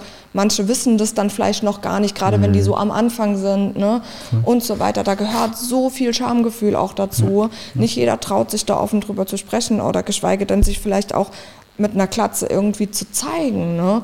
Und dann haben wir halt gesagt, ey, wir, wir gehen mit denen den Weg und wir haben uns da dann so Step by Step halt reingearbeitet. Aber in erster. Linie ist unser Spezialgebiet, dass wir halt Perücken, Haar, also färben können. Und mhm. wir können halt wirklich alles färben, was du dir ja. wünschst. Also du kannst mir ein Foto zeigen und wir können es eins zu eins so nachstellen. Ne? Und dann sind wir halt so langsam in den Bereich gekommen, dass wir halt gesagt haben, okay, die Perücken, die wir haben, die reichen uns nicht von der Qualität. Wir mhm. haben die mhm. wirklich am Anfang random im ja. Afro-Shop gekauft oder ja. halt online irgendwo bestellt.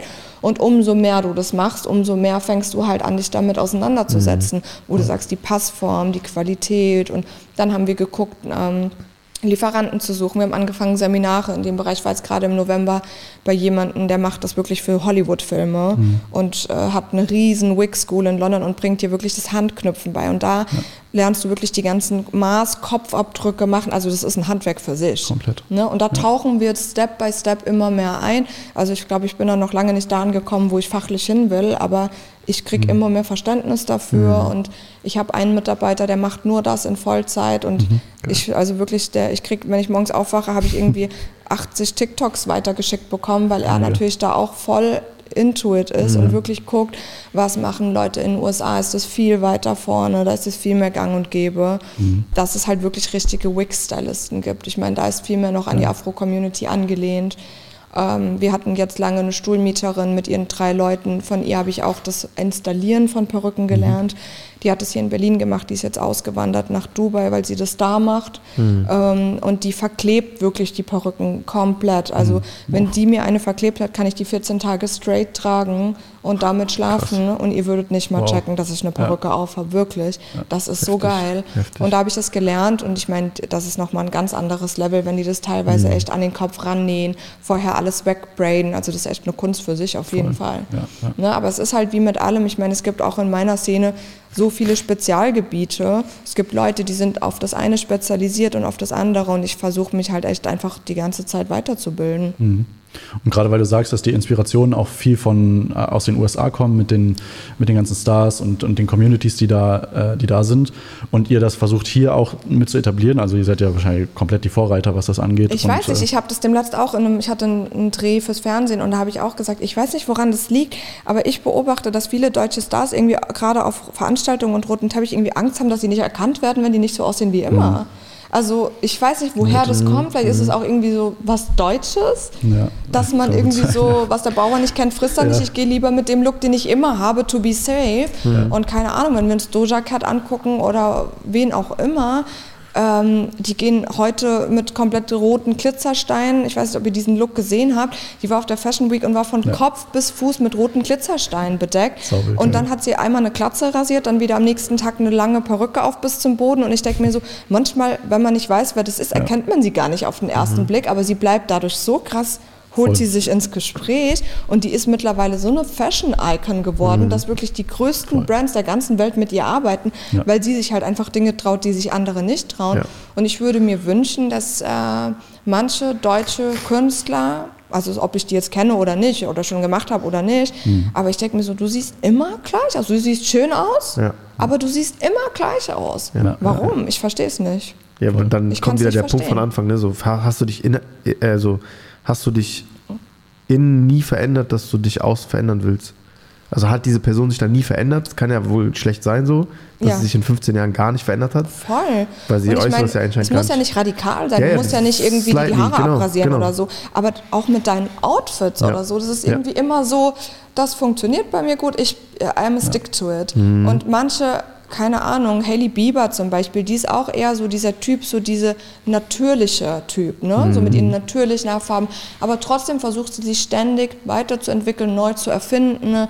ähm, mal mit anderen Stylisten arbeiten, mal mhm. mit anderen, ne? auf einmal ja. trägt sie irgendwie einen ganz anderen Style, versucht auch ein bisschen zu gucken, was sind so die Trends. Mhm. Und irgendwie, es gibt schon die einen oder anderen, die da jetzt mittlerweile so am Kommen sind, ja. aber ich würde es mir halt noch viel stärker wünschen. Mhm. Aber auch, weil ich gerne Veränderungen sehe in Leuten. Frage für diesen, für diese Balance zwischen, okay, auf der einen Seite den Salon und auch die Aufträge, die großen Produktionen, da bist du ja dann, hattest du, glaube ich, auch schon in dem einen anderen Podcast gesagt, so ein bisschen mehr die Dienstleisterin. Mhm. Aber dann hast du jetzt ein Product Company, wo ihr, es ist schon auch wieder dann personalisiert irgendwo meistens, oder? Die, die Wigs. Also es ist nicht, dass man sagen kann, es gibt irgendwie fünf mm gleiche, aber es ist schon dann eher so, okay, da ist es, wie du auch gesagt hast, da ist viel mehr Tiefe im, okay, Passform und wie wird es verklebt oder, oder ist es zum Abnehmen so, dass man es nachts irgendwie nicht dran trägt.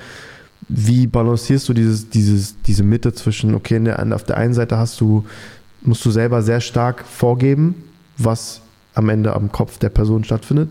Und auf der anderen Seite ist es mehr so der Kundenwunsch.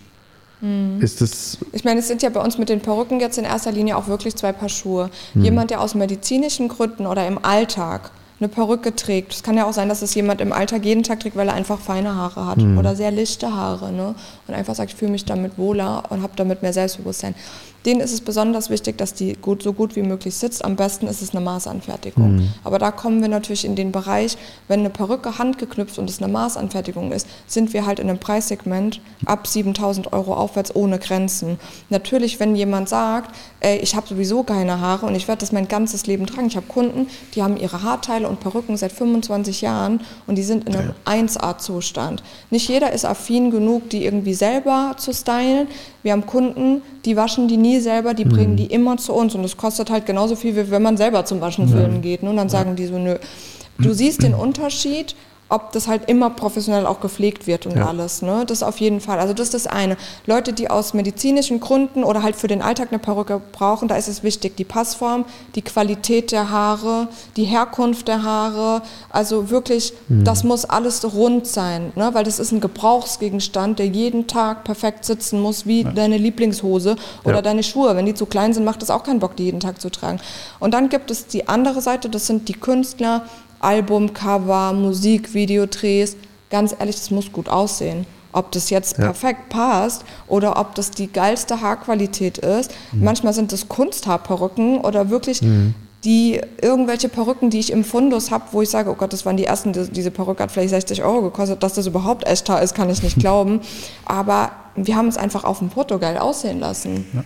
Und das ist ein Unterschied, ja. weil die sagen halt, oder ich habe Künstler, die begleite ich auf ihrer Tournee mit Haarteilen, wo wir so Clip-Ins reinmachen mhm. und dann nehme ich die abends immer mit nach Hause und mhm. wasche die. Da kann ich die geilsten Pflegeprodukte drauf machen und kann natürlich auch eine nicht so gute Haarqualität oder weil die einfach schon runtergerockt sind, gut aussehen lassen. Ja.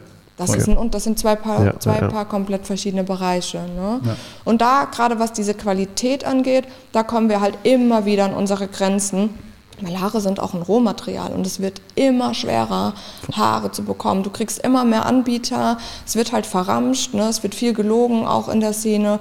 Also gerade jetzt, mhm. ne, wenn jemand sagt, es ist brasilianisches Haar, das ist diese Haarqualität, das kommt aus dieser Factory. Manchmal ist es auch einfach nur, dass es dir halt einfach angelabert wird. Ne? Viel kommt aus China und ist dann wirklich unter unterirdischen Umständen da produziert worden, auch gar nicht geil, wie die Mitarbeiter mhm. da irgendwie auf dem Boden teilweise im Dreck ihre Sachen machen mhm. müssen, nur damit du irgendwie billige Haare hast. Also deswegen mhm. muss man da echt wirklich sich ganz intensiv damit beschäftigen. Und mhm. deswegen ist auch gut, dass man jetzt wieder mehr, vermehrt reisen kann und dann wirklich sich auch da vor Ort einen, einen Blick auf das Ganze werfen kann. Also es ist wirklich viel ausprobieren, selber mhm. testen. Wir müssen die Haare wirklich immer auf Herz und Nieren. Ja Testen, testen, testen. Und ich glaube, der sicherste Weg ähm, ist wirklich eigentlich weltweit rumzufliegen und die mhm. Haare wirklich von Leuten selbst abzuschneiden und es abzukaufen. Mhm. Weil dann weißt du wirklich, nur dann weißt du, wo es herkommt. Ja. Ansonsten kann ja jeder irgendwas erzählen. Absolut. Ja? Ja. Ich meine, das ist ein bisschen ja schwierig, auch so aus ethischen Gründen. Ne? Mhm. Also es ist ein sehr komplexes Thema auf jeden Fall. Mhm. Aber eins mit so viel Impact. Und das Safe. macht das halt so, so schön irgendwie. Ja. ja und du hast gerade erwähnt, dass du, oder allgemein, dass du auf der ganzen Welt auch irgendwie unterwegs bist, äh, zu Jobs irgendwo hinfliegst, nach LA oder äh, sonst wo, Ibiza und ja. da, wo auch natürlich die Kunden sich bewegen. Ähm, ist Berlin immer noch deine Wahlheimat äh, oder fühlst du dich auch irgendwo anders? Also, to be honest, wenn ich den Salon hier nicht hätte, wäre ich schon längst nicht mehr da. Aber es ist irgendwie halt meine Homebase. Ja. Viele sagen dann auch so, wow, der Laden läuft ja auch trotzdem. Ich meine, wir haben eine Salonleitung, Martina, die ist von Anfang an da, die ist unsere Rezeptionistin, die ist wirklich die Store-Managerin. Mhm. Die kommt aus der Luxushotellerie ursprünglich, also so okay. klassisch Concierge. Die weiß halt natürlich, wie man Kundenservice handelt. Die macht die ganzen Termine, nicht meine, ich mache meine alles alleine. Mhm. Ähm, aber sie kümmert sich, sie managt das Team, die macht die Warenbestellung. Das würde natürlich funktionieren. Aber ich bin nicht dieser Typ, der sagt, ja, ich mache mal den Laden. Oder viele fragen ja dann auch so, und ein nächster Laden? Und ich mhm. könnte das gar nicht. Also wenn ich nicht selber vor Ort wäre, nicht weil ich sage, so nur wenn ich da bin, funktioniert es, das stimmt nicht. Mhm. Also ja? nicht wegen Kontrolle. So, nein, nicht mhm. mehr. Mhm. Am Anfang war das was anderes, weil ich da so sehr darauf bedacht war, auf Ordnung, Sauberkeit und ne? da war ich so mhm. zu streng, glaube ich, auch mit mir selbst. Das rutscht ein bisschen runter. Aber ich könnte es nicht mit meinem Gewissen vereinbaren. Das könnte ich nicht. Inwiefern? Ich weiß nicht, ich könnte mir jetzt nicht vorstellen, zum Beispiel, ich war jetzt den Januar wieder in LA. ähm, den ganzen Januar und dann ein halbes Jahr vorher auch im Mai. Ich habe dann da Jobs und dann bist du irgendwie so in deiner deutschen Bubble unterwegs. Da sind ja auch viele Deutsche, die da leben, mhm. sei es irgendwie Schauspieler, Models, bla bla bla. Das müssen ja nicht nur prominente Leute sein, aber du wirst auch da dann weiterempfohlen, weil mhm. tatsächlich ist es so, dass ein deutsches Handwerk auch richtig geschätzt wird. Ne? Oder wenn jemand vielleicht auch schon mal die Haare von dir, es hat ja auch was mit Vertrauen zu tun, das hatten ja, wir ja auch schon. Ja, ne? Ja. Und dann bin ich da und dann gibt es irgendwie kein Ende mehr. Jetzt diesen, diesen, äh, dieses Mal war zum Beispiel auch mega schlechtes Wetter und dann war ich so, okay, Freizeitaktivitäten ist da gar nicht so viel. Ich habe da mir vorgenommen, meine Perücken zu Hause zu knüpfen und Content zu machen, weil ich habe dann mehr Zeit, Content vorzuproduzieren, mhm. wie hier im Alltag. Ähm, und ich könnte safe wenn ich wollte, da bleiben und würde jeden Monat trotzdem gutes Geld verdienen und ich könnte direkt von Anfang an davon leben. Mhm. Und wenn ich da irgendwo mir da einen Stuhl miete oder Heimservice ja. mache, aber ja. es würde direkt funktionieren. Genauso, wenn ich nach Kapstadt fliege und da Haare mache. Du musst halt irgendwie, also für mich, ich muss irgendwo sein, wo ich Anschluss habe, mhm. ähm, wo man vielleicht mich kennt oder ja. jemand schon mal die Haare gemacht bekommen hat oder wo ich als Salon vielleicht irgendwie schon mal gehört worden bin. Und dann geht es relativ schnell, dass ich so Anschluss bekomme. Mhm. Wenn ich mir dann auch für nichts zu schade bin. Genau. Ne? Also ja, ich bin dann wirklich am Start ja, und sage dann, ja, okay, wir shooten hier und shooten da und mach. Ich mache auch viel einfach Content. Also viele, auch meiner Mitarbeiter, wenn ich neue Leute bekomme, die sagen dann, ich will das auch, ich will auch, ich will auch Shootings machen oder mal ein Cover, irgendwie Haare, Haare gemacht werden. sage ich, ja cool, am Sonntag kannst du mir assistieren. Nee, sonntags arbeite ich nicht. ja gut, also von nichts kommt halt auch nichts. Ne? Hm. Ich würde auch von mir sagen, so ich war halt nie irgendwie ein krasses Naturtalent. Ich hatte zum Beispiel überhaupt kein räumliches Denken als junger Mensch. Also bei mir ist es echt Learning by Doing, aber ich bin mir einfach einfach für nichts zu schade. Und ich bin halt privat oder als Teenie war ich schon hardcore faul, aber wenn es um meine Arbeit geht, wirklich, mir fallen viele Dinge überhaupt nicht leicht. Also ich habe kein Naturtalent, mhm. für Make-up überhaupt nicht. Mhm. Ja. Ich muss das üben, üben, üben, machen, machen, machen, machen, machen. Mhm. Und wann kann man das am besten üben, wenn's die, wenn kein Druck dahinter ja. ist? Und deswegen mache ich viele immer noch auch Jobs, wenn, wenn ich es cool finde, wo ich auch kein Geld dafür bekomme weil es mich einfach interessiert oder weil ich denke, so, da kann ich was machen, was ich schon immer mal ausprobieren wollte. Mhm, so. Ja. ja. Absolut. Ja, wie gesagt, ja. also mein Traum wäre eigentlich, dass ich vielleicht mal so mich trauen würde, irgendwie zu sagen, so, ich bin mal drei Monate am Stück irgendwo. Mhm. Und äh, vielleicht, keine Ahnung, wenn hier Winter ist oder so, weil ich liebe Berlin schon sehr mhm. und mittlerweile, so die, die ersten paar Jahre, war ich auch ständig in Düsseldorf auf einer Produktion, in Hamburg auf einer Produktion und mittlerweile ist irgendwie, ich kriege einen Callsheet oder ich kriege eine Anfrage und dann denke ich so, ah ja, ich muss bestimmt reisen, ich schreibe mal Reisetag in den Kostenvoranschlag dann so, ist alles in Berlin. Und mittlerweile ist hier so viel Film, Fernsehen, mhm. alle Agenturen irgendwie, die Rang und Namen haben mittlerweile zumindest mal hier ein zweites Büro, ja, weil natürlich auch viele Künstler hier leben. Ja viele Musiker sind hier, viele Voll. Schauspieler sind hier. Und früher war halt viel auch in, in Köln war Fernsehen, mhm. in Hamburg waren die Modeljobs. Ja. Ne? Und True. mittlerweile ist halt Berlin schon auch hat sich schon langsam etabliert. Voll schon, geil. Auf jeden Fall. Ja. Voll geil, ja. ja, und ich glaube, das ist auch das, was so viele Leute einfach hierher zieht. Na klar. Äh, weil ja, genau klar. das, dass die Möglichkeiten einfach, es gibt mehr Möglichkeiten, du kannst mehr ausprobieren, du kannst Voll. genau, wenn man diese Selbstfindungsphasen irgendwie hat, ja, ja. du kannst halt hier gefühlt alles machen. Genau. So zumindest ausprobieren und dann gucken, ob es dich danach irgendwo hin in die weite Welt treibt, wenn du genau. erstmal so nur einen leichten Step aus der, aus der äh, Komfortzone raus willst.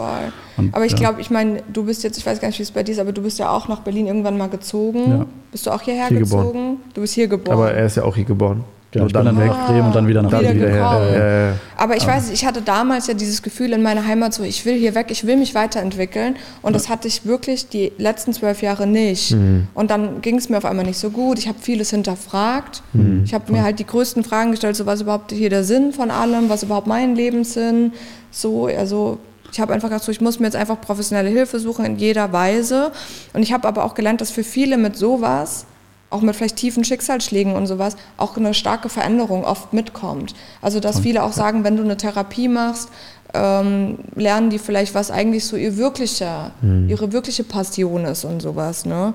Und äh, das habe ich Gott sei Dank nicht. Ich bin happy in meinem Beruf, aber ich habe zum ersten Mal wieder dieses so, irgendwie würde ich gerne mal, mich reizt es, was für Möglichkeiten ja. ich noch habe. Also ich habe einfach Angst, dass ich in ein paar Jahren sage, so, boah, hätte ich es lieber einfach mal ausprobiert. Mhm. Ich meine, zurückkommen kann ich ja immer noch. Ja.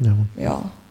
Ich, ich finde das äh, auch so sauschön, dass du auf den Socials, ich meine, du hast dich ja mittlerweile auch ein großes Following aufgebaut, du bist ja auch gleichzeitig etablierst dich als Person des öffentlichen Lebens irgendwie, du bist ja die ganze Zeit auch im öffentlichen Leben tätig ähm, und hast da ein bisschen auch die, den kreativen Freiraum, äh, den du dir natürlich selbst auch rausnimmst, äh, was ich voll schön finde und mega geil, weil auch das zeigt einfach, dass du dich halt selbst kommunizieren kannst, wirklich truly dich selbst und, äh, und nicht deine Kunden deine Arbeit kommunizieren, sondern du dich. Und äh, das empowert dich natürlich, aber auch gleichzeitig natürlich die Leute, die deinen Stuff angucken ähm, und Du bist auf, auf, den Socials auch ziemlich offen, was den ganzen Mental Health Bereich angeht. Äh, und einfach das Teilen von Struggles, das Teilen von äh, das ja, Business Life als, als Businesswoman auch einfach ziemlich anstrengend ist und, und hardcore ist und, äh, und man eben ja diese Working Mentality irgendwie auch verkörpern muss und haben muss, wenn man das chasen will, was man, was man als Passion für sich gefunden hat. Voll. Und, äh, und ich finde das unglaublich stärkend für ziemlich viele Leute und ich finde es schön zu sehen, dass du deinen eigenen Draht dazu gefunden hast mhm. und das auch äh, gerade als Person des öffentlichen Lebens halt kommunizierst.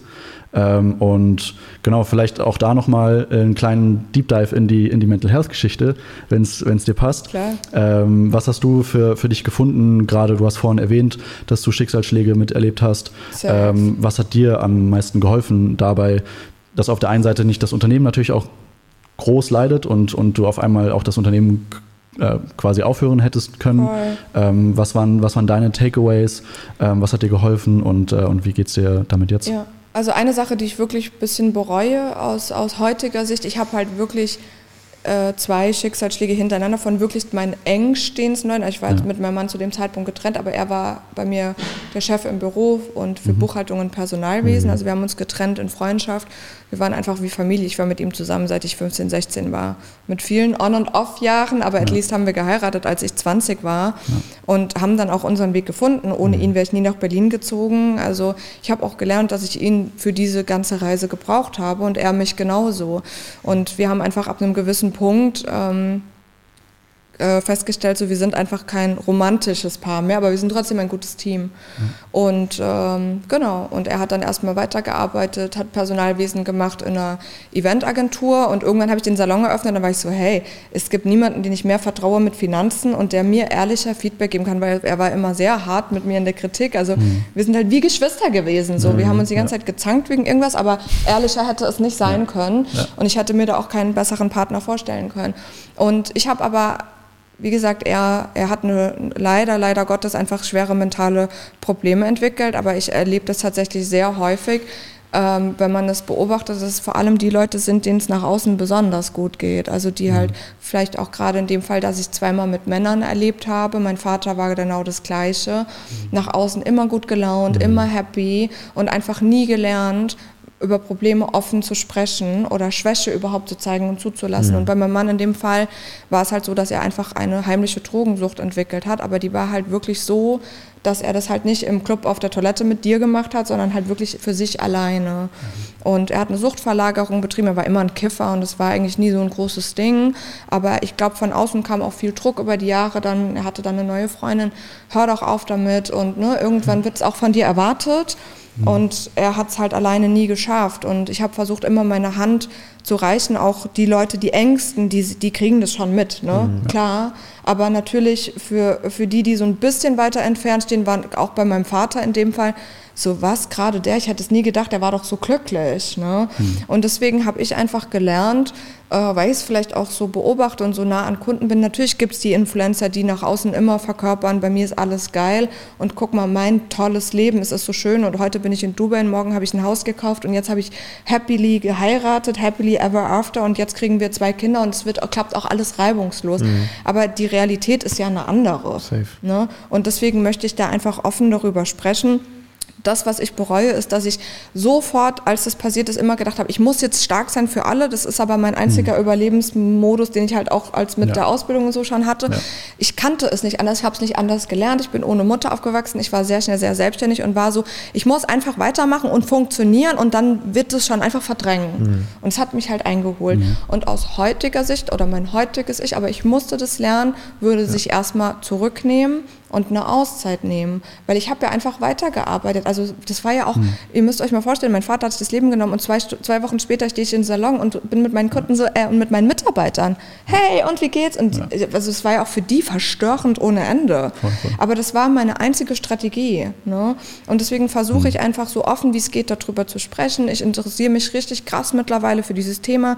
Ich höre im Auto keine Musik mehr, ich höre nur noch Podcasts, also so Audio-Hörbücher, mhm. Sachbücher über mentale Gesundheit, über ähm, Business-Ratgeber, also wirklich so Strategie-Podcasts, wie, wie halte ich dieses, dieses Level zwischen mentaler Gesundheit, weil das ist genau 50-50 so wichtig. Und das habe ich ja. jahrelang total unterschätzt. Und deswegen bei mhm. mir musste ich, ich musste so auf die Fresse fliegen. Aber ich merke, dass ich jetzt eine immer bessere Version von mir selber werde. Und deswegen will ich auch offen darüber sprechen, weil so viele haben, gerade wenn die selbstständig bin, so Angst, einen Fehler zu machen. Ich hatte mhm. so Angst, Kunden zu verlieren. Was ist, wenn die nicht mehr zu mir kommt? Was mhm. ist, wenn die Künstlerin XY meine Arbeit nicht mehr gut findet? Meine Arbeit war auch einfach scheiße dann, weil ich konnte dieses ganze Dings die gar nicht mehr vermitteln. Und ich meine, natürlich gibt es Kunden auch Promis, die arbeiten mit mir eng zusammen, die sind mittlerweile wie Freunde. Ich habe eine ja. Künstlerin gehabt, also die ist wirklich ein A-List-Promi, die hat mich jeden Tag angerufen, als mein Vater gestorben ist. Sie hat sogar einen Song darüber geschrieben. Ja. Ja. Und die hat mir am Ende so mehr zur Seite gestanden als teilweise Leute, die ganz nah an mir dran waren. Mhm. Und man muss auch wirklich sich dafür öffnen, wenn Sachen in deinem Leben mal nicht so, scheiß, äh, nicht so gut laufen. Ne? Auf einmal sind ganz andere Leute für einen da und man darf dann echt nicht enttäuscht sein, wenn es vielleicht nicht der beste Freund oder der Partner ist, von dem man es gedacht hätte. Mhm. Weil mit sowas bringt es auch unfassbar viel Veränderung. Und deswegen möchte ich da einfach offen drüber sprechen. Ich meine, ich bin auch nicht perfekt. Ich habe bestimmt auch Leute verletzt in meinem Leben oder Leute getriggert oder war vielleicht auch toxisch zu Menschen, genauso wie das umgekehrt ja. einen auch effekten kann. Aber ich versuche wirklich da immer mehr darüber zu lernen, mich damit mhm. auseinanderzusetzen und vor allem auch mit meinem mich selber besser kennenzulernen und ja. meine, auf meine Bedürfnisse zu hören, weil das habe ich nie gelernt. Mhm. Und das ist sau wichtig. Ja. Und Fehler zu machen, ist voll okay. Cool. Ja. Also auch kalkulierte Fehl. Fehler wirklich zu planen mhm. ähm, und dieses Risiko zu nehmen und daraus zu lernen, weil ich habe das meiste in meinem Leben gelernt aus Fehlern, die ich gemacht habe, wirklich. Auch wenn Sachen mal Freundschaften kaputt gegangen sind, eine Beziehung auseinandergegangen ist und in dem Moment hat man vielleicht nicht das Verständnis, aber so im Nachhinein hat man daraus so viel mitgenommen und deswegen keine Angst einfach davor zu haben. Ich sehe so viele, die sind einfach in diesem Job oder in dieser Beziehung und eigentlich sind die gar nicht glücklich, aber trauen sich nicht und ich möchte mhm. diesen Mut machen, sich zu trauen, weil ein Zurück geht immer. Voll, Ruft voll. man den Ex halt wieder an, dann geht es schon wieder. Also ihr wisst, ja, was ich ja, meine. Ja, aber so bevor ich unglücklich bin, probiere ich lieber eine Alternative aus. Ja, voll, ja, so definitiv. und da möchte ich Mut machen und mhm. wenn ich zwei Leute damit irgendwie erreichen kann, dann ist das für mich schon eine Genugtuung, das mhm. auf jeden Fall. Mhm. Ja. Sind die Personal Lows immer einhergegangen mit den Business Lows? Oder sind da nochmal andere, haben sich da andere Nuancen durchgezogen? Das ist ein wichtiger Punkt, den ich lernen musste, weil ich habe euch ja auch gerade gesagt, ich konnte nie lernen, auf mich zu hören. Das heißt, wenn dann jemand nicht mehr zu mir gekommen ist oder nicht mehr zu uns in den Salon oder unzufrieden war ja. oder da, da, da, da, ich habe das ja mit mir in Verbindung gebracht, weil ich habe mich nicht auseinander getrennt. Also mit ich war nicht die, die Resa ja. auf der Arbeit und ja. dann die Resa privat, sondern ich war eins. Hm. Und wenn jemand dann vielleicht mit dir unzufrieden ist oder ja. vielleicht auch, ich kenne das von mir selber so, ich gehe dann halt mal woanders hin ins Kosmetikstudio, weil ich es halt empfohlen bekommen habe, einfach mal ausprobieren will. Das heißt aber nicht, dass ich bei der anderen unzufrieden war. Und ich meine, Friseure sind kreative Leute, wir sind sensibel, wir sind empathisch, wir sind halt Künstler irgendwo und dann nimmt man das ganz schnell sich voll mhm. persönlich. Ja. Und das musste ich echt lernen, dieses Ego abzulegen und zu sagen, so, okay, ein Stück weit kann das auch was mit mir zu tun haben, mhm. weil ich vielleicht nicht so, mhm. irgendwie war der Vibe nicht zwischen der Kundin oder ich habe es vielleicht wirklich irgendwie vermasselt oder habe mir nicht eingestanden, dass ich das nicht hinbekomme oder mhm. sonst was. Das ist halt, es gehört dazu, die Erfahrung muss man sammeln, aber ich musste lernen, dass manche Dinge auch nichts mit mir als Person zu tun mhm. haben. Und das ist sehr mhm. schwer, wenn man etwas ja. mit seinen Händen selber macht. Voll, ja, ja absolut. Klar. Ja. ja, man nimmt das direkt persönlich. Genau. Also sagst, ja, safe. Genau. Ich bin dafür verantwortlich. Also, okay, jetzt geht es eigentlich tatsächlich um mich und gar nicht um eigentlich die Person, die auf der Arbeit ist. Genau. Voll, es ist schwer, das zu trennen. Sehr schwer. Ja, komplett. Sehr schwer. Puh. Ähm, und wenn, ich, wenn man dann nochmal in den, also in dem äh, Business-Kontext reingeht in die, in die Struggles, die da, die da ja entstehen. Und ich glaube, ich weiß nicht, ob es in einem Podcast war oder in einem Interview, das ich mal gelesen hatte von dir, ähm, dass du am Anfang, äh, als du den Salon äh, gemacht hast, irgendwie deine Credit Cards äh, out, outgemaxt hast. Alles. Irgendwie ich habe alles gezogen, was ging. Ja, ich hatte auch echt keine Kohle. Ich weiß nicht, wie, also ich glaube, jeder meiner Freunde, auch wenn du so deinen allerersten Job hast, und keine ja. Ahnung, was ich da verdient habe, irgendwie, lass es 1,3 netto gewesen sein. Mhm. Ich habe das halt ausgegeben, bin genau den Betrag konnte ich ins Minus. Dann ist die Miete und alles abgegangen und dann war ich ja, ich bin ja aus diesem Minus mhm. nicht mehr rausgekommen. Ja. Also ich war halt immer chronisch, keine Ahnung, 1000, ja. 2000 Euro Minus. Und ich bin da nie rausgekommen, weil mein Lifestyle war ja auch so, dass das Geld, was wieder reinkam, war Miete, Auto, Sprit Zigaretten ausgehen, bla bla bla bla. Also mehr ja. ist ja auch nicht bei rumgesprungen. Ja. Und es kam dann halt erst, als ich dann diese ganzen Nebenjobs hatte und bla bla bla bla. bla. Mhm. Und ja, dann habe ich halt angefangen, diesen Stuhl da zu mieten und dann mhm. habe ich mir natürlich da ein bisschen was aufbauen können. Aber mit dem Laden, ich hatte null Budget und wer, wer ja. der frisch selbstständig ist, bekommt einen Kredit mhm. für eine mhm. Immobilie oder so.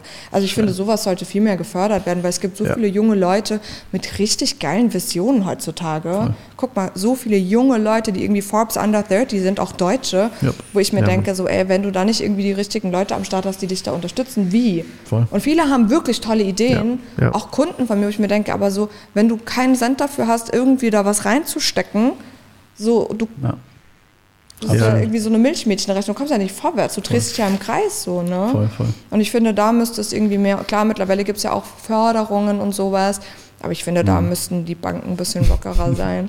Und dann habe ich einfach alles genommen, was ging, alles ins Minus, mir Geld geliehen, überall. Also halt bei Freunden so ja. 500 Euro mal da, 200 Euro da. Ja. Weil diese äh, Immobilie war irgendwie 10.000 Euro Kaution und die hatte ich halt nicht. Mhm. Und deswegen habe ich halt alles ins Minus geballert. Ja. ja. Wild. Zusammengekratzt.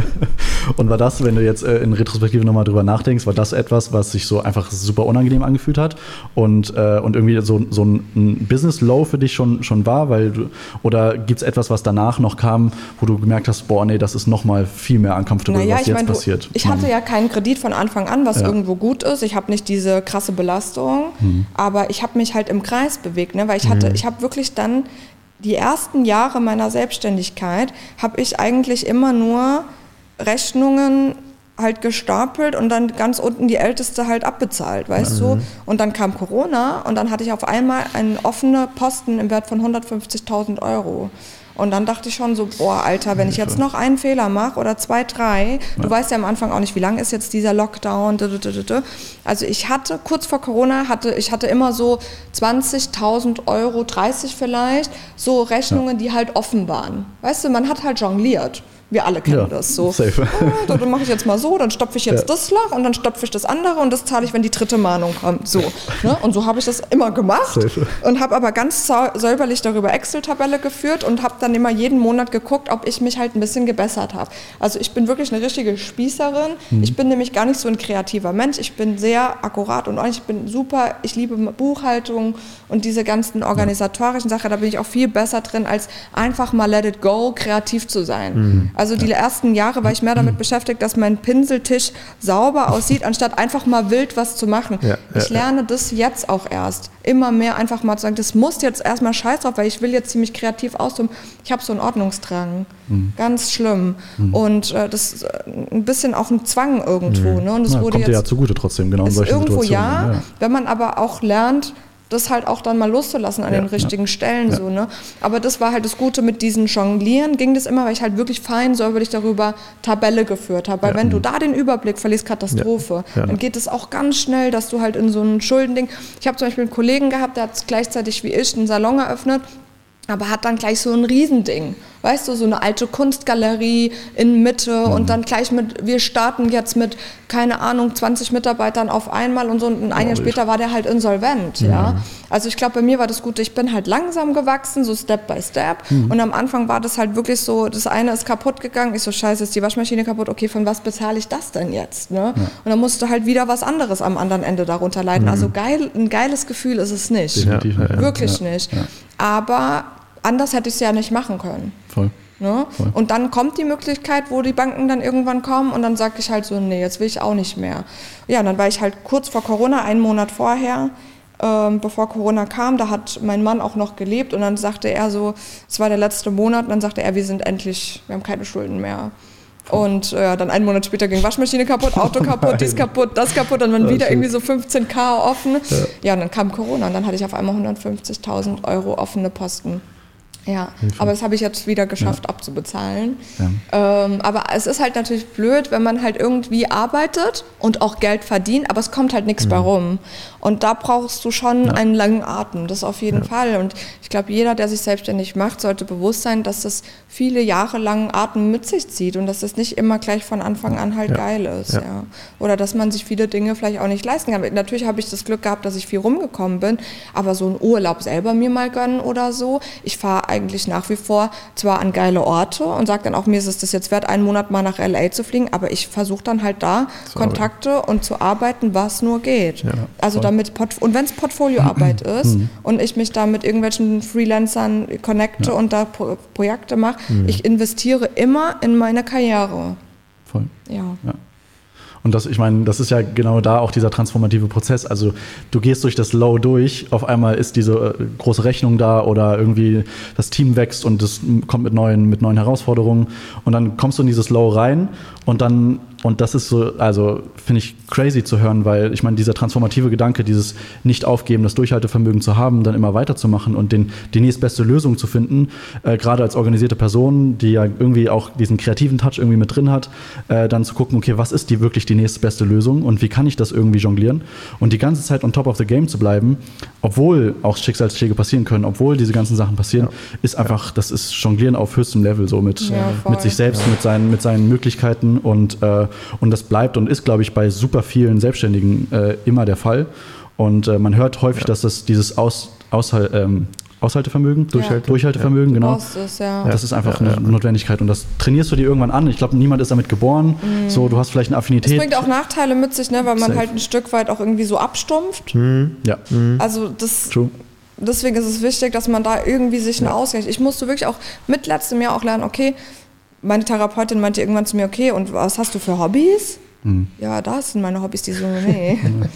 Das ist halt null geil. Also, ja. und das habe ich halt, ich muss das nach wie vor, ist jetzt ein Prozess, aber auch lernen. Es gibt nicht nur mich in dieser Funktion oder ich als Friseur. Ich habe mich nur darüber definiert, mhm. all die mhm. Jahre. Mhm. Ich wusste dann gar nicht mehr, wer bin eigentlich ich. Ja. ja, ich musste sofort daran denken, als du am Anfang meintest, was für ein geiles Gefühl diese Bestätigung ist vom, Wer bin von ich? einem Kunden. Was ist, wenn diese Bestätigung ja. nicht kommt? Weil das genau. ist wirklich, ja. das ist ja im Gehirn das gleiche, wie wenn du einen Kick hast, also ja, wenn du eine Drogensucht hast oder sonst was. Du bist, du wirst immer gieriger nach diesem Gefühl und irgendwann kannst du nicht mehr ohne. Also wenn ich dann mal einen Tag frei hatte, das war für mich, dann bin ich direkt in so ein Depri-Loch gefallen. Mhm. Ne? Aber das haben halt viele, die halt in so oh, Jobs safe. arbeiten. Ne? Da hast du halt irgendwie. Das ist einfach, glaube ich, ein ganz schmaler so ein bisschen Grad. dieses Bipolare irgendwie. Ne? So entweder ist alles so manisch oder halt super depressiv. Ja. ja. Ich gerade bei so keine Ahnung, Fashion Weeks oder was auch immer, dann bist du da die ganze Zeit unterwegs auf den Crazy Voll. Job. Sensory ja, Overload von überall. As fuck. Dopamin ist die ganze Wie Zeit. Wie ist das, wenn jemand auf einer Bühne steht? Das denke ich mir ja. auch teilweise bei Künstlern oder. Safe, ja. Genau keine Ahnung. Ich war jetzt auf einem Konzert von Chris Brown. Ja. Da denke ich mir so, ey, der steht auf einem Konzert vor 20.000 Leuten und danach sitzt er alleine in seinem fucking Hotelzimmer. So, das hältst du doch das nicht aus. So weird einfach, also, das muss das so komisch sein. Und deswegen glaube ich auch, dass ganz viele aber ja, man. Aber ich glaube, du kuratierst dir dann auch alles so, dass du danach nicht alleine im Hotelzimmer bist. Ja, klar. Du gehst dann du auch. in den Club oder du gehst dann woanders hin, hast eine Entourage. Ne? Also ich glaube, sich damit ja. wirklich bewusst mit sowas zu konfrontieren oder dann einen gesunden Weg zu finden, da habe ich noch nicht so viele kennengelernt. Mhm. Es gibt die, ja, ja, die haben aber auch wirklich ein ganz gesundes, sind ganz reflektiert, sind vielleicht auch schon lange im Business, mhm. hatten es vielleicht auch mal ganz anders, mhm. dieses Rockstar-Life, mhm. und haben dann gemerkt, okay. Und die haben sich jetzt gut aufgestellt. Ne? Aber ich glaube, da gehört auch diese, am Anfang ist es halt so, du ballerst halt durch und klar, wenn du auch, Apache zum Beispiel, ne? ich meine, guckt euch den mal an, der hat irgendwie ein Nummer eins Hit nach dem anderen, der war ja. auf einmal da und auf einmal wird es ja auch von dir erwartet. Ja, ja, Höher, schneller, weiter, noch mehr. Also da ist so viel Druck auch hinten dran, dass ich glaube, mhm. da musst du halt entweder, gehst du dann halt diesen Rauschweg da durch und, und äh, ja, ich glaube, manchmal ist es vielleicht auch ganz gut, da auch einfach so ein bisschen taub durchzurauschen. Mhm. Aber wichtig ist halt, dass man sich dann halt gut aufstellt. Ja. ja, ja. Manchmal geht es nicht anders. Ich glaube, wenn du manchmal zu sensibel da bei der Sache bist, dann kommst du auch nicht so schnell vorwärts. Ne? Ja, also es ist wirklich schwer, das auszubalancieren. Und ich habe mir wirklich auch im letzten Jahr dann die Frage gestellt, so mit mir stimmt irgendwas nicht, weil ich mhm. habe entweder dieses, dass ich das so brauche oder dass ich wirklich zu Hause liege und bin so, ich will nicht reden, ich, ich kann nicht mehr, ich bin so down und Depri und verkrieche mich und gehe nicht aus dem Haus mhm, ja. und will niemanden sehen und ja, also ich glaube, Therapie mhm. kann man jedem empfehlen, wenn man die richtige Person ist. Sehr schwer, was zu finden. Ich musste auch lange suchen. Ja. Aber ich glaube, für mich so das die wichtigste Lehre, die ich da mitnehmen konnte, dass man sich auch lernt zu akzeptieren, dass man einfach so funktioniert mhm. und dass man nicht dagegen so ankämpft. Ich funktioniere halt anders. Ja. Viele in Kreative funktionieren so, aber natürlich meine Schwester zum Beispiel, die eher was einen geregelten Alltag hat, ne? die arbeitet bei Mercedes und geregelt, alles ist auf dem Dorf, ne? ihr ja. wisst ja so bla bla bla, Familie und es gehört sich so, man heiratet ja. dann oder man hat dann ein Kind und zu lernen, dass es voll okay ist, dass ich einfach anders Nicht funktioniere. So, ja, und dass ich das anlerne anzunehmen. Herauszufinden, was, wer genau bin ich und wie funktioniere ich und dann meine Sachen anpassen an die Person, die ich bin Voll. und nicht an irgendjemand anderen. Ne? Voll. Ja. Und das ist so schwer mit so Role Models, weil, oder, oder auch ja, Mentoren oder, oder whatever, so du, du gibst oder holst dir immer Advice von Leuten, die, da, die es für sich herausgefunden haben. Und dann musst du es aber, versuchst es auf dich anzuwenden, ja. deren, deren Lösung. Und dann bist du aber nicht auf der Suche nach deiner eigenen Lösung. Genau. Und dann ist immer irgendwie so ein Spiel zwischen diesen, zwischen diesen Wellen, das bis du irgendwann. Ein Prozess auf jeden Fall. Voll, voll. Ich glaube, es hört auch nie auf. Ja. Wichtig ist, dass man sich halt dem annimmt. Mhm. So, ja. wir sind in einem Jahr vielleicht auch irgendwie anders oder haben. Safe. Ja, also man muss einfach akzeptieren, dass einfach Veränderung okay ist mhm. auch. Hast du das Gefühl, du hast für dich eine Balance gefunden? Weil ich mal, ich also, bin auf einem guten Weg, sag ja, ich mal so. Ne? Ja. Ist noch nicht perfekt, ja. aber ich bin gut aufgestellt. Aber da muss ich auch wieder sagen, viele sagen ja auch immer, ich habe das schon ausprobiert, Therapie und so, das ist nichts für mich. Ich habe wirklich vor einem Jahr gesagt, ich kann nicht mehr, ich hinterfrage so Sachen wie, was ist der Sinn des Lebens, warum stehen wir alle auf und gehen zur Arbeit und dann wieder nach Hause und Ende des Lebens sterben wir. Also ich habe mir wirklich so mhm. diese riesen Weltfragen gestellt. Ich glaube, jeder kommt mal an den Punkt, der so krass in einem Loch ist. Mhm. So, warum mache ich das überhaupt? Und wir alle anderen auch. Für was? Warum gehe ich nicht einfach, keine Ahnung, quitte alles und keine Ahnung, mach was Ayahuasca im Dschungel oder sowas. Ne? Ja. ja. man findet keine Antwort darauf, das ist es halt. Aber ich habe halt an dem Punkt gemerkt, ich brauche professionelle Hilfe egal in welcher Form, ich probiere alles aus. Dann habe ich mit Personal Training angefangen. Die hat irgendwann gesagt, Resa, du musst das rauslassen. Dann bin ich zusätzlich Boxen gegangen, weil sie sagte, du machst, ich habe dann Klangtherapie gemacht. Das hat mir eine Ärztin empfohlen und ich sagte so, boah, Klangtherapie, das ist so gar nichts für mich. Ne? Mhm. Also ich mache das teilweise viermal die Woche, am, mhm. im ersten ja. Jahr ganz intensiv. Ja. Jetzt gucke ich, wie ich es schaffe, aber einmal in der Woche mindestens, mhm. morgens vor der Arbeit. Ich fahre nach Zehlendorf und das sind so Ärzte, die sind so super konservativ, also wirklich mhm. so ganz spießig, eigentlich so vom Auftreten, ja. erster Eindruck. Mhm. Also mein erster Termin war da so, ich mache das nie wieder. Aber die haben gesagt, du musst jetzt viermal die Woche kommen. Und dann war ich so am Anfang, oh Gott. Und mhm. mittlerweile merke ich, weil das ist ja eine geführte Meditation ja. am Ende des Tages. Ne? Ja. Und es ist krass, weil ihr Mann ist Neurologe und der hat mir das auch erklärt, weil durch diese Vibration auf dieser Liege, am Anfang dachte ich echt, ey, was ist das für ein Scheiß? Mhm. Oh, jetzt mache ich irgendwie so komische Sachen. weißt du, so dieses so Öko, weiß ich nicht, so mäßig, weißt du? Und ich liege da auf dieser Liege und er sagt so, ja, die Gehirnhälften, die tun sich ja quasi überspielen. Ja. Und ich merke halt auch, dass so mein inneres ADHS-Kind, also ich, ich, seitdem ich das regelmäßig mache, wirklich, ich meine, andere kannst sich ja bestimmt auch alleine zu Hause hinsetzen und meditieren, mhm. ne?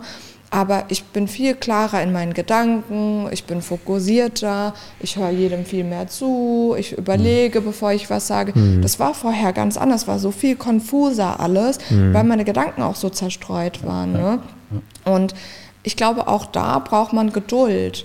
Ich habe Therapeuten mhm. ausprobiert. Ich war am Anfang bei so Leuten, die machen eine Form von Trauerbewältigung. Kennt ihr so Therapeuten, die nicht reden, sondern nur man selbst redet?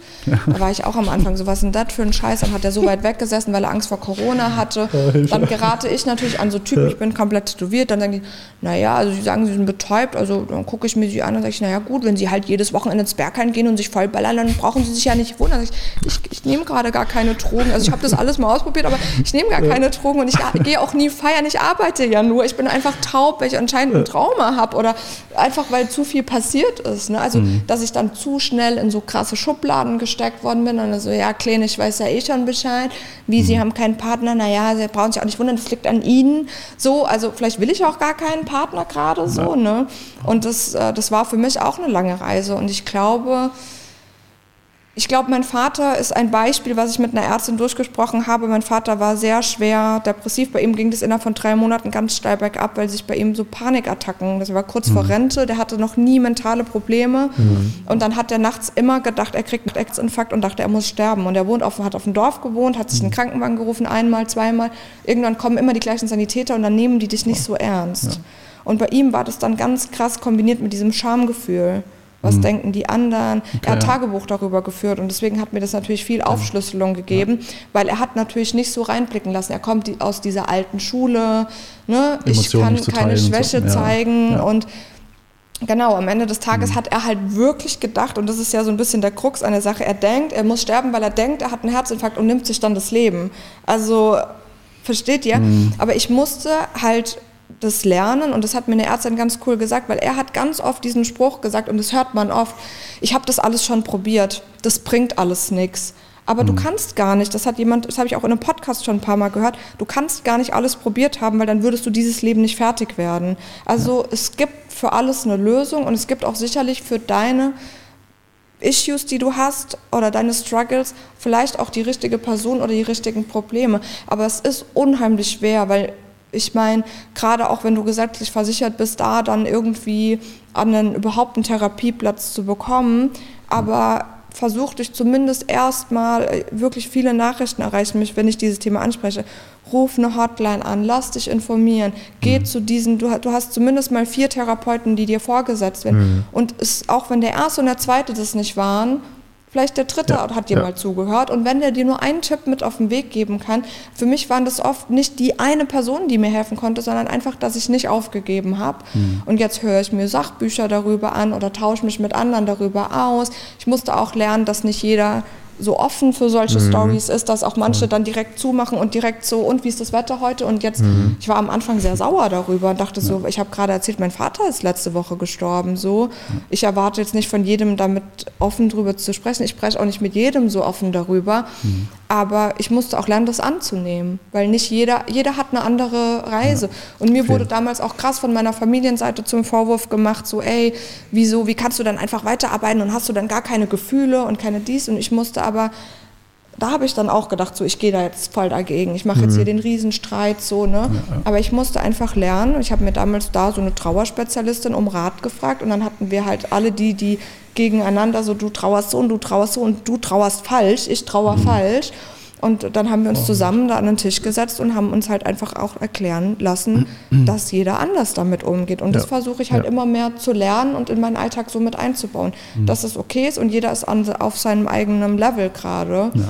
Und ich glaube, umso mehr man da Verständnis für hat und auch mit Geduld bei der Sache bleibt, weil das geht nicht von heute auf morgen wieder weg. Aber wenn man dran bleibt und es ein bisschen ausprobiert, sei es nur Kleinigkeiten und wenn das schon irgendwie zehn Minuten mal so meditieren mit einem YouTube-Video ist, ja. das kostet ja. gar nichts und man kann sich zumindest mal probieren, darauf einzulassen. Definitiv. ja. ja. Und hast du äh, gespürt, dass innerhalb des Prozesses dann auch wieder diese Glücksmomente dann kommen mit der Zeit, weil man sich immer, immer mehr Zeit für sich selbst nimmt, sich selbst weiter aufzubauen, Voll. immer diese leichten Nuancen und irgendwann merkt man, ah, hier ist mal wieder ein kleiner Funken ja. und dann, weiß nicht, vielleicht drei Monate später oder zwei Wochen später kommt wieder ein Funken und dann baut genau. man so genau. Stück für Stück diese Funken wieder auf, genau. um dann wieder so ein kleines Feuer irgendwie in sich brennen genau. zu lehnen. Und das ist bei mir tatsächlich erst seit ein paar Wochen. Ja. Also ich hatte im Oktober einen Bandscheibenvorfall und da habe ich zum ersten Mal geweint, nach zwei mhm. Jahren. Und ich habe aber irgendwie gemerkt, so ich glaube, mein Körper musste mir das aufzeigen. Ich mhm. glaube daran, dass Körper und Geist eh voll krass zusammenhängen. Ja. Und äh, da, wo ich zur Klangtherapie hingehe, die sagte dann so krass, welche Bandscheiben sind das? Und dann sagte ich ihr welche und dann sagte sie, guck mal, was hier steht. Also die hat dann so einen Körper und dann sagt sie, welche Trauma wo sitzen im Körper. Mhm. Ich ich habe in Berlin auch mal, weil ich war in Bali mal und dann wollte ich unbedingt mit Bonnie auch so ausprobieren, so wir wollten nicht zu so, so Touri-Dingen gehen, sondern wir wollten halt wirklich zu so, so einem Medium mal gehen. Ne? Ja. Bali ist ja sehr spirituell okay. und wollten halt irgendwie uns das mal alles angucken und ausprobieren. Und dann kam ich damals aus Bali zurück und war so, ich, ich will irgendwie sowas mal ausprobieren zu so ja. einer Heilerin gehen oder zu so einem. Ich war einfach nur offen dafür. Ja. Ich glaube, ich bin offen für sehr viele Dinge. Ja. Und dann war ich bei so einer, die macht Body Whispering. Also eigentlich mhm. ist es sowas wie eine spirituelle, ja. bisschen spiritueller als vielleicht ein Osteopath. Mhm. Aber die sehen einfach, welche Blockaden an deinem Körper mit vielleicht ganz anderen Dingen zusammenhängen. Und das ist voll spannend. Voll. Und das hat diese Bandscheibenvorfall, dieser Schmerz, den habe ich dann behandelt, zusammen mit der Therapie, ähm, also Physiotherapie und mhm. halt bei einem Therapeuten. Ja. Und das hat diesen Knoten zum Platzen gebracht. Keine Ahnung warum, ja. aber das musste kommen, weil seitdem empfinde ich auf einmal so kleine Glücksgefühle wieder oder auch habe ja. Emotionen, wenn ich einen Film gucke, dass mir die Tränen kommen. Mhm. Und das macht echt keinen Spaß, wenn man gar nichts empfindet. Mhm. Also ich habe mich manchmal wirklich versucht dazu zu zwingen. Ja. Auch nicht geil, gerade in Corona und so, wenn du dann zu Hause sitzt und ich so, ich will was spüren und habe einfach dann Alkohol getrunken. Ja. Weil ich einfach irgendwas spüren wollte, aber das hat halt gar nichts gebracht, das Gegenteil eher. Ne? Ich habe mich echt versucht, irgendwie was zu fühlen und ja, so langsam, Step by Step kommt es wieder. Und das ist dann schon schön, weil man weiß, man sieht irgendwie so, auch wenn es noch weit weg ist, irgendwie so Licht am Ende des Tunnels. Deswegen, also ich kann jedem nur empfehlen, egal wie tief unten und wie dunkel das da ist, aber es kommen auf jeden Fall wieder andere Zeiten. Das ist gut da an Zeit irgendwie. Zeit heilt dann doch irgendwie mhm. Wunden. Man braucht nur Geduld auf jeden. Fall finde so also interessant, weil der Körper und Kopf natürlich immer irgendwie zusammenarbeiten, aber so gerade bei so traumatischen. Da glaubt ja nicht jeder dran, ne? Aber Stimmt. ich bin, ja, 100%, ich also glaube 100, das auch. 100 Prozent. Ja. Und gerade, ich glaube, gerade in so traumatischen Situationen oder traumatischen Erlebnissen ist genau da die Verbindung zwischen Körper und Kopf nicht mehr vorhanden, also blockiert durch das durch das Trauma einfach, genau. Und man muss diese Bridge wieder versuchen herzustellen. Und das heißt, den Zugang, den Körper zu fühlen, weil der gibt dir den Zugang zu dem, zu dem Trauma. Richtig. Das löst dann wieder, das, dass du Emotionen wahrnehmen kannst genau. und, und so dann und dich in diesem Prozess dann wieder genau. irgendwie spürst und, und lebst und äh, tatsächlich ja. wertschätzen kannst, was du, was du, wer du bist und was du tagtäglich erlebst und das nicht einfach an dir vorbeizieht. Ne? Genau. Und äh, da einen Zugang zu, zu finden, den Kopf und den Körper zu miteinander genau. zu verbinden, ist einfach super wichtig. Voll. So. Ja, voll. Das ist echt ja. schwer. Also ja. das hört sich so leicht an, auch zu sagen, so im, im Hier und Jetzt zu sein und mhm. präsent zu sein. Das hat auch was damit zu tun, ne? Mhm. so Dinge aktiv wahrzunehmen. Das hört sich immer so leicht an, aber das ist echt das eine Aufgabe. Ja, und deswegen, also ich bin auf einem ganz guten Weg, aber das mhm. ist auf jeden Fall noch ein, ein langer Weg. Ja. Was sind äh, Momente, die du, wenn du in einem Alltag bist, äh, die du am aller, allermeisten wertschätzt? Irgendwie die, wo du sagst, boah, okay, genau hierfür bin ich, bin ich hier, das mache ich richtig, richtig gerne. Ist es tatsächlich dein Alltag im, im Salon? Oder? Im Salon ist es auf jeden Fall mittlerweile auch so, ich meine, klar, wir verbringen im Team mehr Zeit miteinander als irgendwie du in deinem Privatleben. Und wenn wir irgendwie einen schönen Tag haben und uns gut verstanden haben und irgendwie gelacht haben oder vielleicht dem einen mal Trost schenken konnten und irgendwie ja. diese Momente, die sind mittlerweile, die weiß ich so zu schätzen. Ja, ja voll. voll, schön, voll, voll. Schön. Wo geht die Reise hin? Weißt du das schon oder ich lässt du es im Flow Ahnung. einfach passieren? Ich wusste mein ganzes Leben immer so krass, was ich machen will ja. und wohin ich will, aber ich habe zum ersten Mal keine Ahnung. Also klar, mein Job soll es sein, aber ja. ich würde mich auch da gerne wieder ein bisschen weiterentwickeln. Momentan habe ich einen starken Fokus auf Education, mhm. dass ich mich weiterbilde und ich habe zum Beispiel nächste Woche mache ich ein äh, so ein Masterexamen im, im Haarefärben. Und ich habe mich da irgendwie schon viermal für angemeldet und immer abgesagt, wenn Jobs reingekommen mhm. sind. Und jetzt war das auch wieder der Fall. Aber ich habe jetzt zum ersten Mal gesagt, warte, nein, jetzt ist ja wichtig, ich muss mich ja weiterbilden. Ja, und ja, ja. ich kann nicht immer alles stehen und liegen lassen, nur für Jobs. Jobs kommen und gehen. Aber gerade wenn man am Anfang steht, dann denkt man natürlich, ich muss jetzt alles mitnehmen, dann wieder dieses People-Pleasen auch. Und jetzt bin ich an den Punkt gekommen, wo ich sage so, nee, das ist mir wichtig und ich möchte das machen und jetzt kann kommen, was will. Mhm. Jetzt sage ich das nicht ab, weil ich tue das ja für mich. Ja, ne, weil ich absolut. bin auch ja. dann total daran frustriert, dass ich auch gemerkt habe, auch in meinem Team, ey, die, die gehen hier auf Seminare, die entwickeln sich weiter. Ich bleibe irgendwie stehen. Ich mache zwar krasse Jobs, aber irgendwie würde ich auch mhm. gerne mal wieder Wissen von anderen. Ja beigebracht bekommen und auch im, im Alltag, also nicht nur ein Online-Kurs oder so. Ne? Voll, voll. Da freue ich mich jetzt auch drauf. Also ja, ja. Aber ansonsten bin ich offen so, für alles. Voll schön. Ja. ja. So putting yourself first, quasi Ey, die Devise. Ist so. Und äh, ja, so Macht schön. sonst keiner für deinen. Ja. Ist halt leider definitiv, so. Definitiv, definitiv. Ja, und das einfach immer regelmäßig mit dabei zu haben, ist einfach wahnsinnig wichtig. Ja. Ja, ich glaube, wir haben jetzt wirklich alle Bereiche, also ziemlich viele Bereiche abgeklappert. So, jetzt seid ihr dran. Jetzt interview ich euch. ja, also danke für deine Zeit. Danke ja, für den ganzen Input auch. Immer also so scheiße, jetzt wisst ihr so viel über mich und ich weiß nichts über euch. Was willst du wissen? Ja, ich, äh, ich, bin dann mal der Host in eurem Podcast.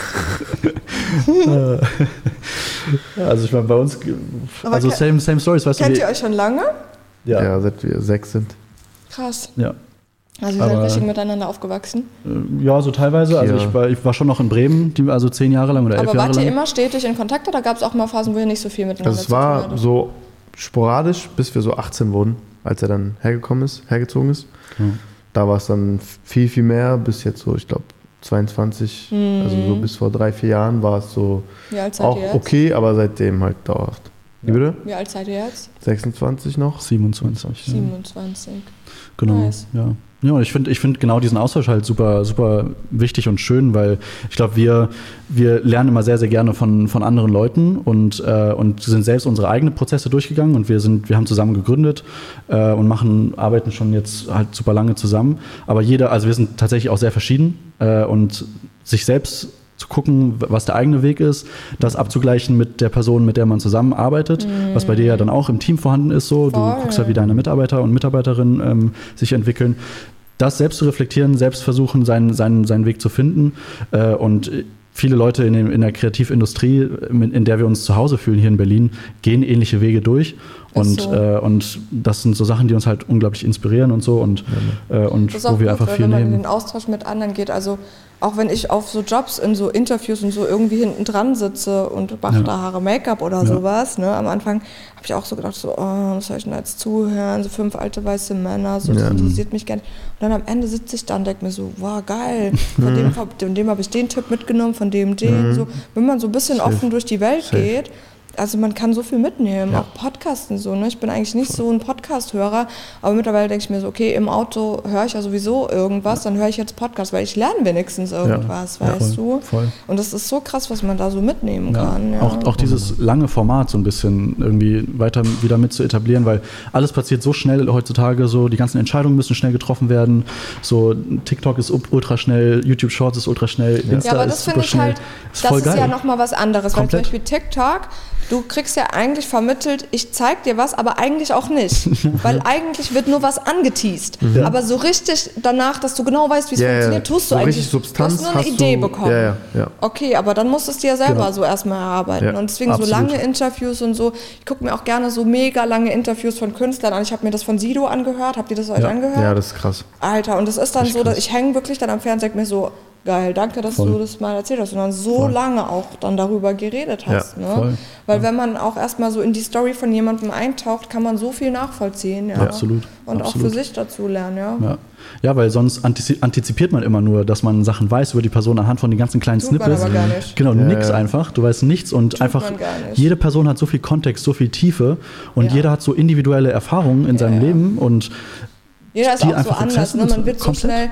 Bei mir ist es ja auch so, wenn ich dann so Friseur-Podcasts mache oder solche Gesprächstalks, bla bla bla, die sind dann immer so, du bist so eine total Verrückte. Also die ordnen mich halt ein anhand meinem Look. Okay, mhm. die ist crazy, aber ich bin eigentlich gar, gar nicht so. Ne? Das ist ja, nur ja, die Idee, die, von, die die von mir haben. Genau. Und ich glaube, dass es bei vielen, gerade wenn du jetzt mal so US-Stars dir anguckst, da auch so ist. Voll. Ich meine, viele, wie Beyoncé oder so jetzt mal als Beispiel, Lady Gaga, die wären ja nicht so successful, wenn da nicht ein Timing hinten dran stehen würde und die jeden Tag aufstehen und ihren ganzen Terminkalender ja. durchballern würden. Voll. Natürlich haben die auch mal andere Phasen, aber wenn du so crazy und verrückt wärst, dann wärst du auch nicht so erfolgreich.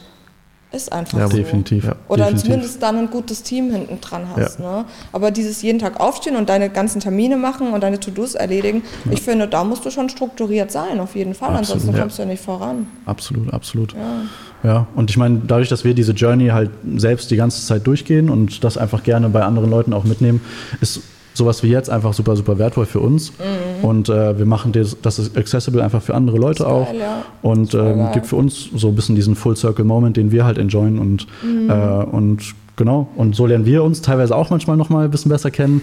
So, wir setzen uns ja auch wirklich nur mit Leuten zusammen, die halt uns inspirieren, wo wir wirklich sagen, hey, das sind, das sind Leute, zu denen wir entweder als Mentoren hochschauen oder ähm, wo wir sagen, die Arbeit inspiriert uns mega oder wir möchten einfach wissen, wie das bei denen, wie ihre Trajectory war. Wie war der Weg von den Leuten äh, und wie resoniert er mit mir? Äh, ist das etwas, was ich als wertvollen Input für mich nehmen kann oder nicht? Aber irgendjemand profitiert von von den Sachen. Ey, Irgendjemand. Person ja. ist. Ja, weißt du, ich glaube, die Idee muss man einfach haben, dass man sagt so, dieses so, ich will voll die Masse inspirieren und so, ey, fang einfach mal damit an, dass du, wenn du einen ja. damit abholst, voll. ist ja schon was damit getan, Safe. so, ne? Ja. Und, und das der Beste Rest kommt dann von alleine, weil du halt vielleicht auch authentisch damit bist. Voll. Und das Beste ist, wir machen es halt für uns so. Also im Endeffekt genau. ist es egal, ob es jemanden inspiriert oder nicht danach, weil es hat uns inspiriert genau. und ja, wir fühlen uns irgendwie, als hätten wir äh, jemandem die Möglichkeit gegeben, sich mitzuteilen, wir uns können uns mitteilen, man hat eine schöne Symbiose und man kann über Sachen sprechen, die einem auf dem Herzen liegen, so. Ja, voll. Und wenn wir damit am Ende rausgehen und sagen, hey, super schön,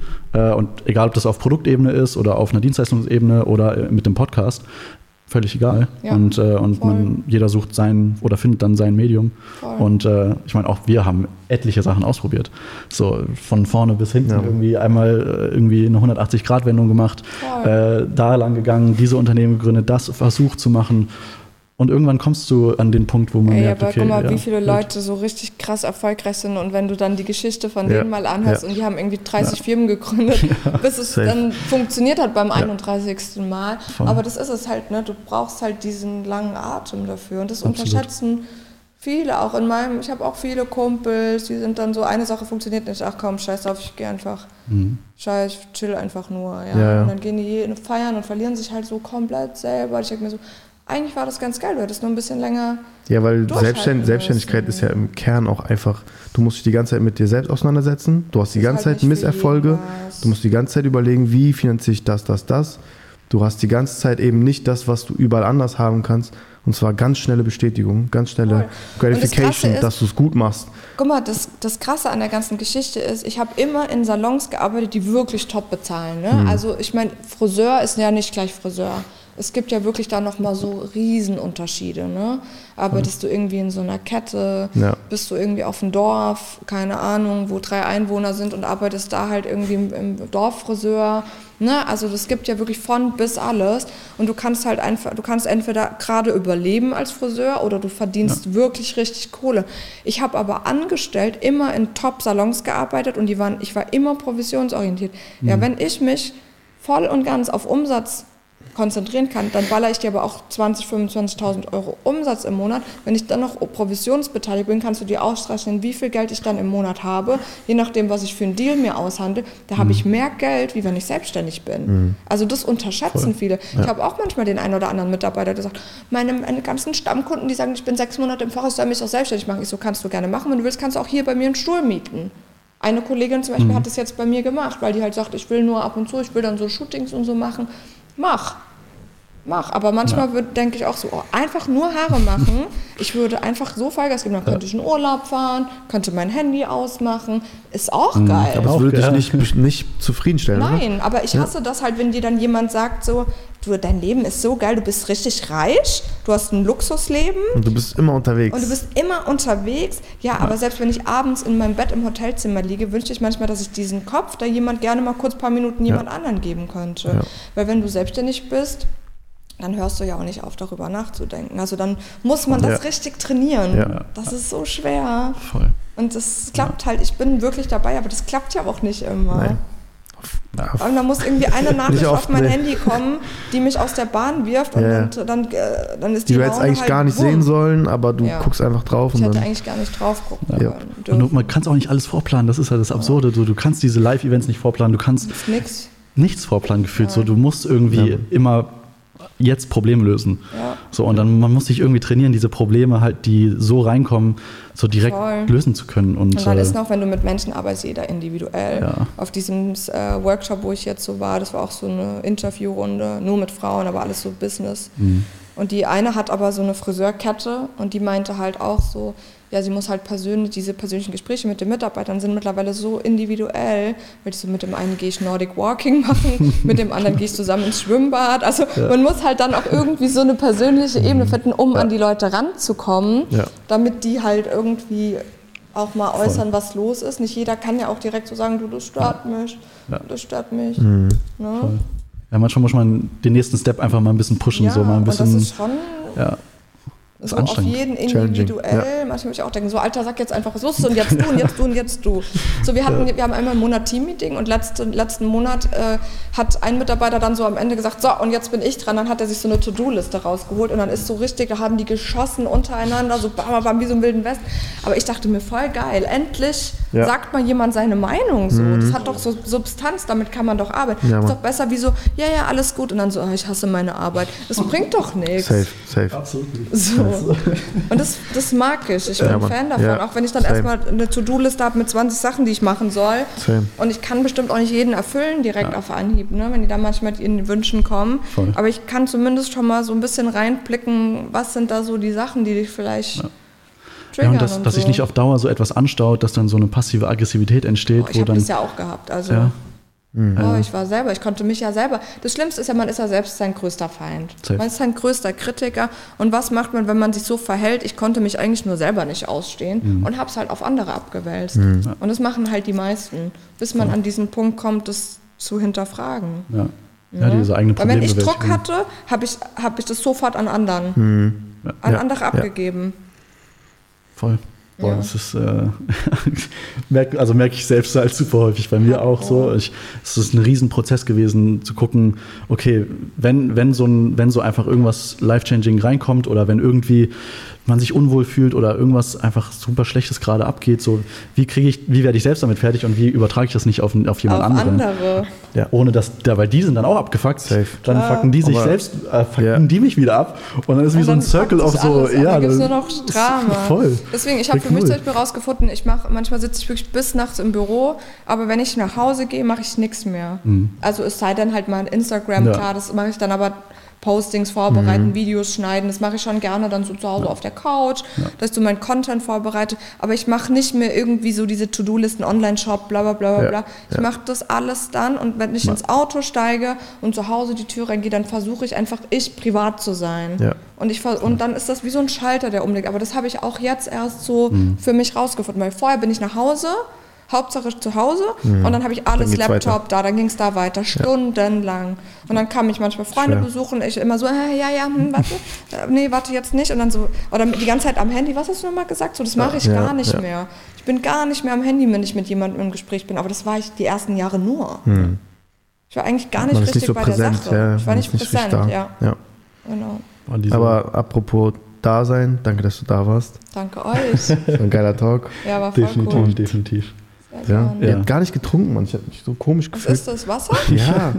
Ich trinke so die ganze Zeit. Was so ist meins? Das da? Ja. Äh, bediene nicht einfach. Ah. Ich muss auch mies auf Klo jetzt. Ihr ja nicht. Dann geh halt. okay, willst, willst du noch ein Outro machen? Kann jemand noch ein Foto gleich von uns machen? Ja, auf jeden Fall. Ja, nee, also es gibt kein Outro, einfach nur danke für deine Zeit, danke für ja. deinen ganzen Input ja, so und äh, für, die, für die Inspo. Und äh, ja, und viel, viel Erfolg bei den ganzen nächsten Sachen. Äh, und danke, danke, danke, auf jeden Fall. Und äh, ja, einfach happy to see what comes. Egal was kommt. Ja, und äh, einfach mit dem Flow zu gehen. Ja. Safe. Thank you.